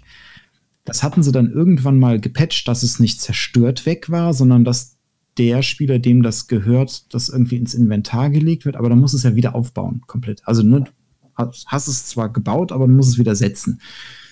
Und das spielt dann auch wieder so ein bisschen dagegen gefühlt. Ähm, und dann haben sie halt einen Griff in den Clou nach dem anderen gemacht. Sie haben ja sogar, ähm, also der Todd Howard selber hat ja in einem Interview sogar offiziell zugegeben, hey, das Spiel ist wirklich nicht gut, aber es wird gut.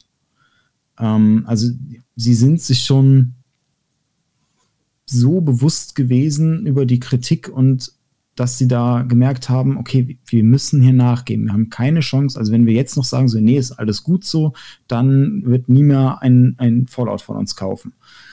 Ähm, ich meine, die jüngsten Entscheidungen, die haben ja jetzt äh, zuletzt so ein Premium-Pass eingeführt, wo man dann private Server erstellen kann das war auch so eine Sache. Also diese Fantasie, ich möchte Fallout mit, nur mit meinen Freunden erleben und die Welt erkunden, das war durchaus eine, die ich am Anfang auch hatte.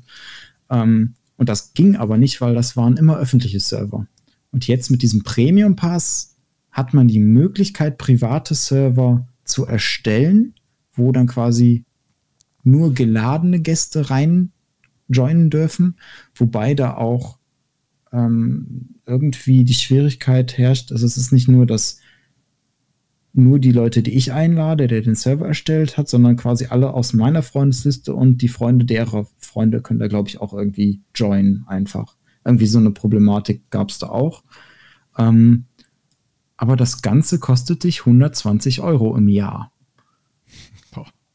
Und so teuer ist noch nicht mal ein äh, World of Warcraft-Abo. Also da das haben sie sich wieder komplett in die Nesseln gesetzt. Jetzt gerade, wo wir darüber sprechen, also das Fallout 76 ist jetzt gerade ein Jahr alt. Ne? Also am 14. November 2018 ist es rausgekommen. Heute nehmen wir am 23. November 2019 auf. Können also über ein Jahr Fallout 76 Entwicklung sprechen. Und mhm. ein Jahr lang haben, haben sie sich ein Ding nach dem anderen gerissen. Ne? Also ja. was du jetzt sagtest, das ging ja wirklich jetzt in der letzten Zeit durch die, durch die Medien durch und das kann ich auch nicht nachvollziehen. Also ich meine, ich mache mir ja schon Gedanken darüber, was kostet so ein Hosting von einer normalen Webseite und ein Zertifikat dazu und keine Ahnung. Ne? Ähm, mhm. Das kostet alles Geld und dann sollst du auch noch 120 Euro oder so im Jahr äh, für so eine Hosting-Geschichte da ausgeben, wo du denkst, das ist doch eh alles in Großrechenzentren mhm. mit einer variablen Auslastung. Ähm, was zum Henker ist das für eine Kalkulation? Na? Vor allen Dingen, weil die Spielerzahlen ja, glaube ich, auch nicht so extrem hoch sind mittlerweile bei Fallout 76. Nee, und ähm, das Internet wäre nicht das Internet, wenn es nicht darauf reagieren würde. ähm, es hat tatsächlich eine Hexenjagd mehr oder weniger auf die Leute gegeben im Spiel, die äh, dieses, diesen Service gekauft haben, weil die haben dann ein spezielles, ein spezielles Kennzeichen im Namen. Ähm, die kriegen auch so Sachen, wie wir e eben habe ich ja über den, den Stauraum gesprochen, äh, der begrenzt ist. Die Leute, die das kaufen, haben dann auch unbegrenzten Stauraum. Ähm, es gibt ja auch einen Ingame-Shop, da kriegen die monatlich so ein paar, paar äh, Coins, die sie quasi ausgeben können. Aber ähm, die sind tatsächlich so unbeliebt gewesen, dass sich Spielergruppen von den wenigen Spielern, die das noch aktiv spielen, zusammengefügt haben. Und wenn die so einen auf dem Server gefunden haben, haben die den gejagt und getötet. immer wieder. Boah. Also es war eine, eine regelrechte, äh, regelrechte Hetzjagd, ähm, was schon krass ist irgendwie. Deswegen, also ich, ich weiß nicht, was da in den ganzen Meetings zu Fallout 76 passiert und entschieden wurde. Ähm, vielleicht war es auch größtenteils zur Entscheidung, okay, was ist momentan auf dem Markt am beliebtesten? Gucken wir mal die Statistiken, auch gucken wir Survival, auch gucken wir Crafting, bauen wir zusammen. Später haben sie ja auch ähm, noch einen Battle Royale-Modus äh, ergänzt, ähm, von dem ich auch nie was gehört habe, außer dass es ihn gibt. Also ich weiß auch gar nicht, ob der überhaupt ankommt bei den Spielern oder ob das so, ja, interessiert mich nicht. Ähm, ganz eigenartig, was sie da versucht haben, tatsächlich.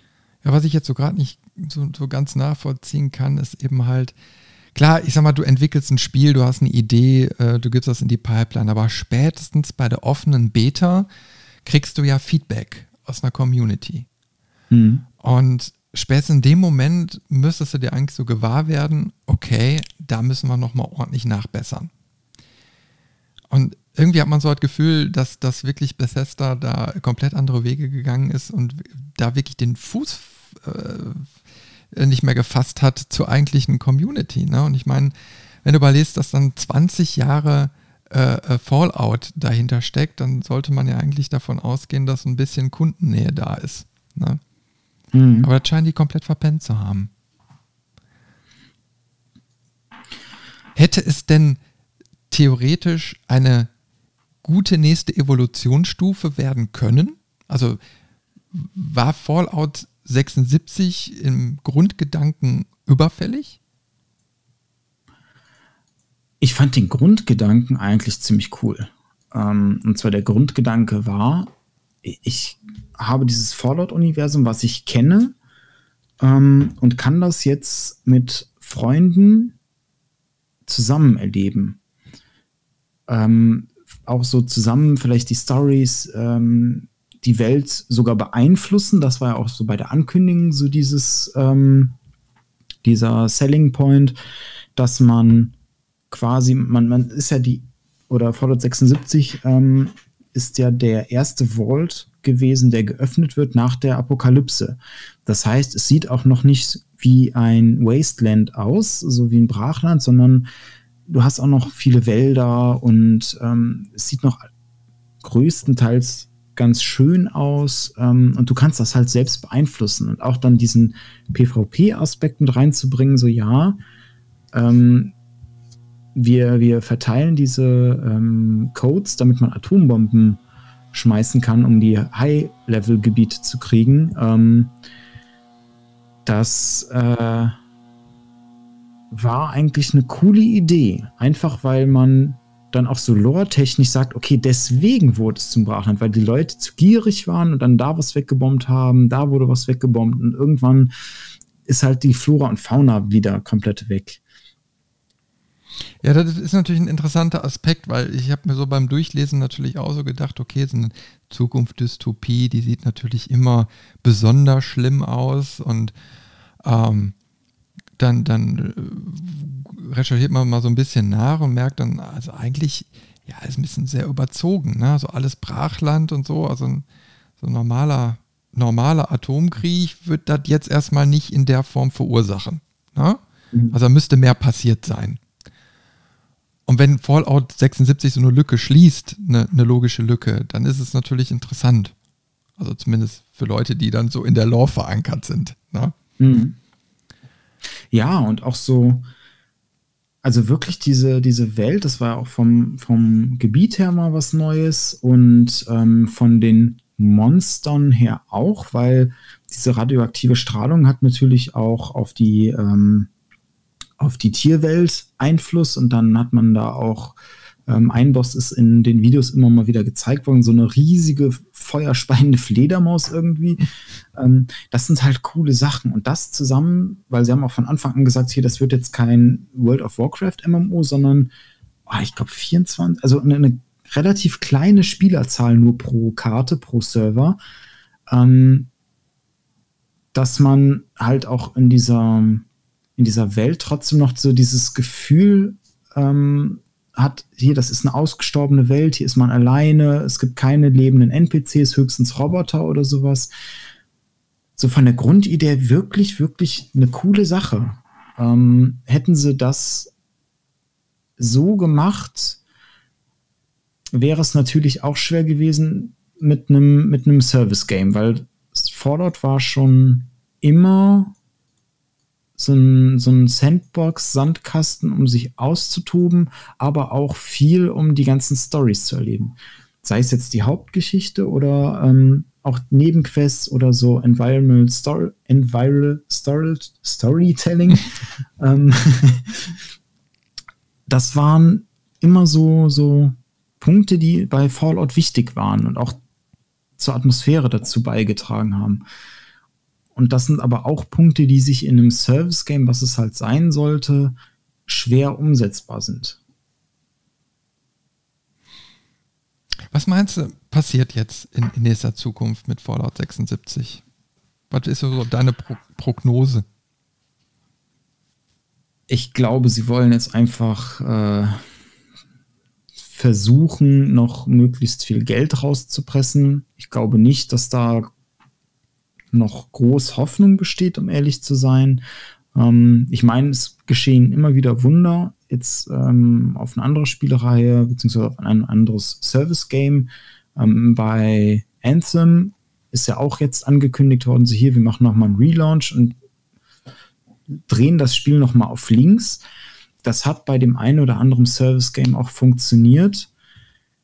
Ich glaube, um ehrlich zu sein, Bethesda ist damit für so einen Schritt zu sehr überfordert mit sowas. Ich glaube tatsächlich, die versuchen jetzt noch irgendwie da so viel Geld wie es geht ähm, rauszupressen, lassen das dann langsam aussterben, schalten irgendwann die Server ab ähm, und konzentrieren sich jetzt wieder auf die Singleplayer-Spiele. Sprich, das nächste Elder Scrolls, was ja schon in der Mache ist, dann wird es irgendwann wieder ein Singleplayer-Fallout geben oder vielleicht sogar, ähm, was ich nicht so hoffe, aber dass sie sich mit Fallout vielleicht eher Richtung Mobile-Markt orientieren, weil ähm, das äh, Handyspiel von Fallout, das ist ja super erfolgreich und dann auch im Nachgang irgendwann auf Steam veröffentlicht worden, dass die Compu äh, Computer-Communities da auch spielen kann. Ja, aber Fallout Shelter haben wir ja noch so gut wie gar nicht gesprochen. Das, das habe ich ja etwas intensiver gespielt, wo es rauskam. Mhm. Äh, ich stelle mir jetzt nur gerade vor, was passiert, wenn es auf einmal heißt, äh, Fallout goes mobile. Ähm, so der Aufschrei wie bei der BlizzCon im letzten Jahr, wo es dann hieß, Diablo Immortal kommt. Äh, haben wir den April?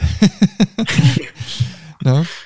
Ähm, ja, also ich meine, klar, das sind so Evolutionsgeschichten, wo man sich schon überlegt, ähm, man könnte mehr im Mobile-Sektor machen. Mhm. Äh, meine Kritik ist da immer nur, wenn dann bitteschön hochwertig. Na? Ne?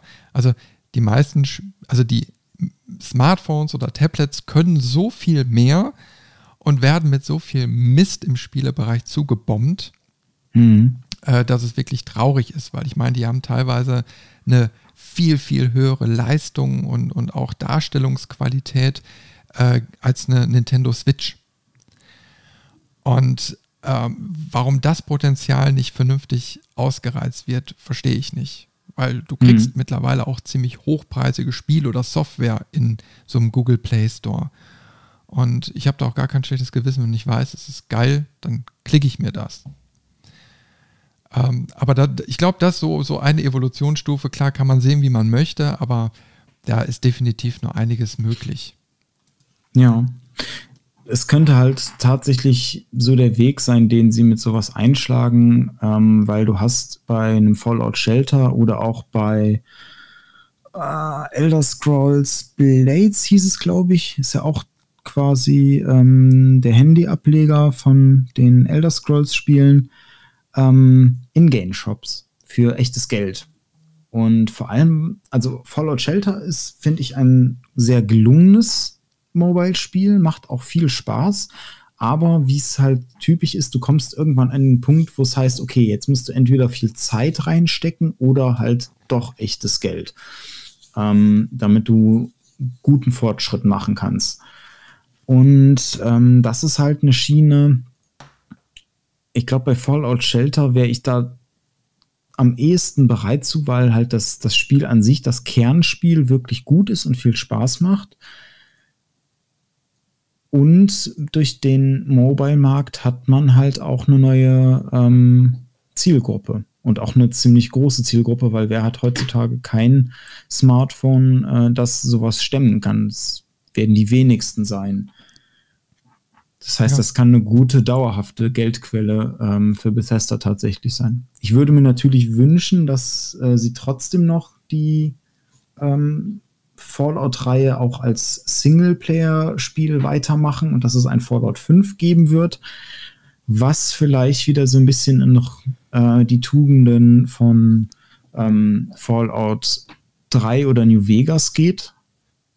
Da gibt es ja jetzt auch das neue Spiel von Obsidian, das Outer Worlds. Dem wird ja viel nachgesagt, dass das so das Fallout ist, was sich die Fans gewünscht hätten. Ist zwar vom Setting her etwas anders, aber man merkt wohl schon die Parallelen, ähm, wo dann halt auch auf äh, 9gag oder Reddit viel gesagt wird, so hier schaut mal, so geht's richtig und so sollte es sein und nicht wie die Richtung, die ihr mit Fallout 76 eingeschlagen habt. Mhm. Ja, so Fallout Shelter äh, kann ich auch noch mal kurz sagen. Ich habe es relativ am Anfang gespielt und hatte da auch zwei Wochen Spaß mit und kam dann aber auch irgendwann an den Punkt, wo es einfach nicht mehr weiterging. Also du mhm. hattest irgendwie alles gebaut und entwickelt und Männchen gesetzt und dann kamen eben halt immer mehr Überfälle von den Raiders und äh, dann hast du ja kaputt gehabt und musst wieder aufbauen und naja, aber auf jeden Fall war der Punkt so relativ schnell erreicht, wo es, wo es dann langweilig wurde. Dann habe ich es irgendwann deinstalliert und danach ist aber einiges passiert. Also ich habe es nur am Rand mitgekriegt, weil ich dann ich hatte irgendwie keine Motivation, nochmal runterzuladen und von vorne anzufangen. Aber die haben da wohl irgendwie weiter dran rumgeschraubt, neuen Content äh, eingebaut, neue Spielweisen. Äh, also da scheint sich ja irgendwie was getan zu haben. Und da, ich glaube auch so, so Events, ne? Also was ich zu Halloween oder zu Weihnachten oder keine Ahnung, so Themen-Events. Mhm. Ähm, Sowas finde ich natürlich klasse. Ne? Ich meine, du hast mit so einem Mobilsystem, also mit einer mobilen Plattform, die Möglichkeit, schneller mal zu patchen. Du hast, und das wird meines Erachtens auch viel zu, zu äh, wenig beachtet, du hättest prinzipiell die beste Möglichkeit einer Vernetzung der Spieler untereinander. Weil ein Handy mhm. hat einer quasi praktisch immer mit dabei, selbst im Bett. Ne? Und ähm, das ist natürlich eine wunderbare Grundlage, um, um, um Multiplayer irgendwie zu ermöglichen. Aber wie gesagt, da passiert meines Erachtens ein bisschen zu wenig, obwohl leistungstechnisch, glaube ich, genügend Kapazitäten schon für gute Spiele vorhanden ist. Also ich bedrück's vorsichtig aus, ne? ähm, aber ich glaube, wir haben, wir haben, also die Spiele, die ich drauf habe, ich habe zum Beispiel auch so ein, so ein ähm, äh, Bart's, Bart's Tale 4 oder keine Ahnung, so, solche Spiele drauf, Point-and-Click-Adventure, wo du sagst, hey, das macht Spaß auf dem kleinen Display, ne? Mhm. Das also große Spiele mit, mit viel Storytelling, was du auf deinem Handy äh, genießen kannst. Und mittlerweile hast du ja technisch auch die Möglichkeit zu sagen, ich stopse es an Fer Fernseher an. Ja. Mhm. Okay, das ist schon wieder eine andere Diskussion. Ich will gar nicht zu weit abdriften. Also wir halten fest, es gibt Entwicklungspotenzial. Genau. Es gibt Entwicklungspotenzial und im Prinzip ähm, wenn sie bei der eigenen Spieleentwicklung alleine richtig aufgepasst haben, wovon ich jetzt ausgehe, sollten sie auch die Grundsteine für ein erfolgreiches neues Fallout kennen und auch mit dem Feedback jetzt zu Fallout 76, dass sie da die Serie wieder zu altem Glanz führen können, im Prinzip. Eine Sache hast du noch nicht verraten. Was oder also welcher Titel oder welche Titel sind denn überhaupt deine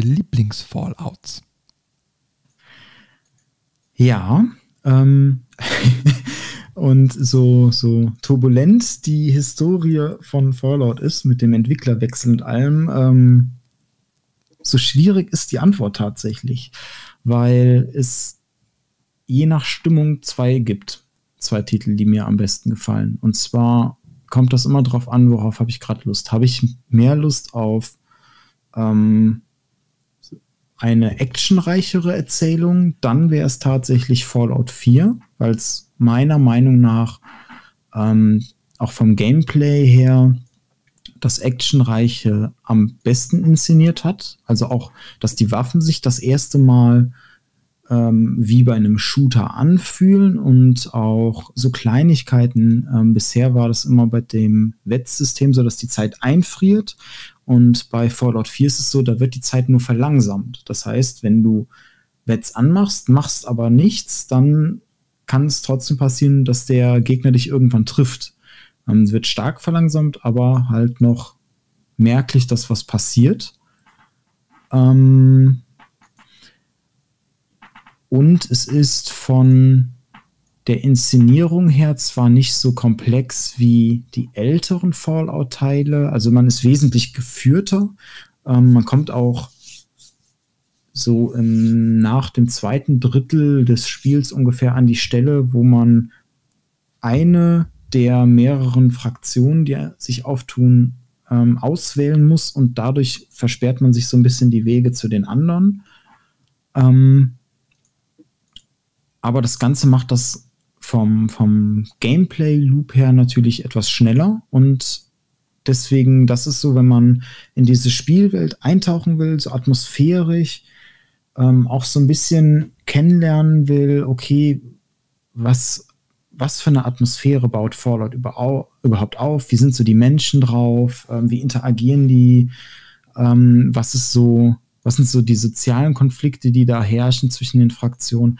Dann ist das, glaube ich, mit einer der besten Einstiegspunkte.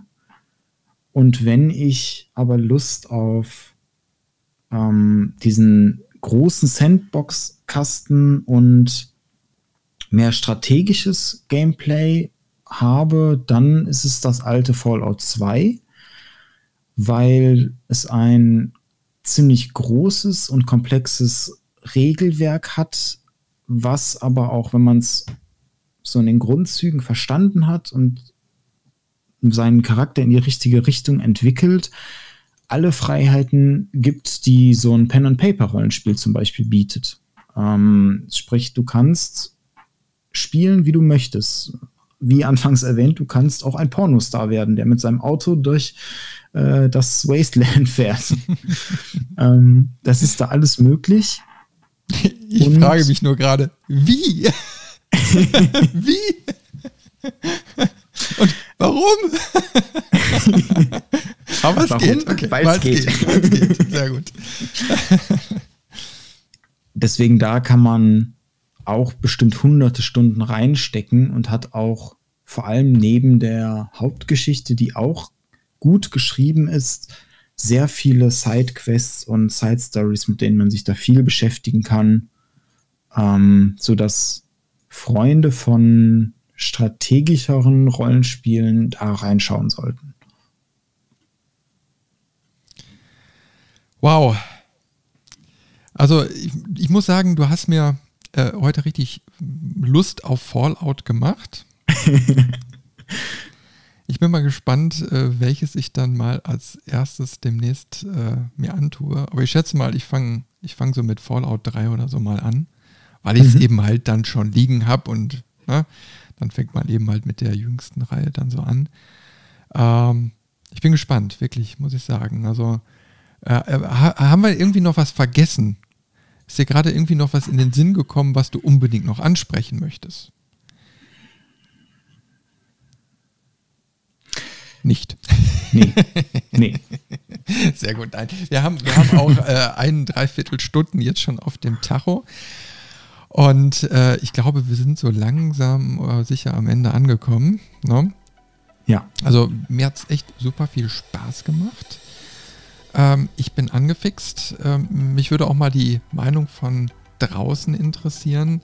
äh, auch ja, wo eure ersten Fallout-Berührungspunkte waren, wie so eure Meinungen sind. Äh, wie aktuell ist zum Beispiel noch ein Fallout 1 und 2 heutzutage? Ist es gut gealtert oder nicht? Äh, wie steht ihr zu den Entscheidungen von Bethesda in jüngster Zeit? Und vor allen Dingen, wie sehen eure Zukunftsversionen aus? Wie könnte sich ein Fallout in den nächsten Jahren entwickeln? Mobile, VR oder doch wieder klassisch äh, Richtung Taktik oder doch Shooter? Doch, also da kann man noch ganz viel drüber diskutieren. Ich bin gespannt, wie es da weitergeht. Wir können ja mal in einem Jahr schauen, was sich dann noch im Bereich Fallout getan hat und so ein kleines Zwischenfazit äh, ziehen. Ne? äh, ich bin auf jeden Fall gespannt. Ja, gut. Dann sind wir, glaube ich, durch für heute, oder? Ja, ich denke auch. Haben ja auch viel gesprochen. Ja. Na, dann äh, sage ich vielen, vielen Dank. Äh, wir freuen uns auch gerne über, über Feedback zu dieser neuen Themenfolge, die wir heute mal gemacht haben, die jetzt auch häufiger kommt. Ich glaube, da kann man sehen, dass allein wenn man über eine Spieleserie spricht, man ganz viel sprechen kann. Gut, Robin, ich bedanke mich bei dir. War echt toll. Und ich freue mich aufs nächste Mal. Ich freue mich auch. Ciao. Tschüss.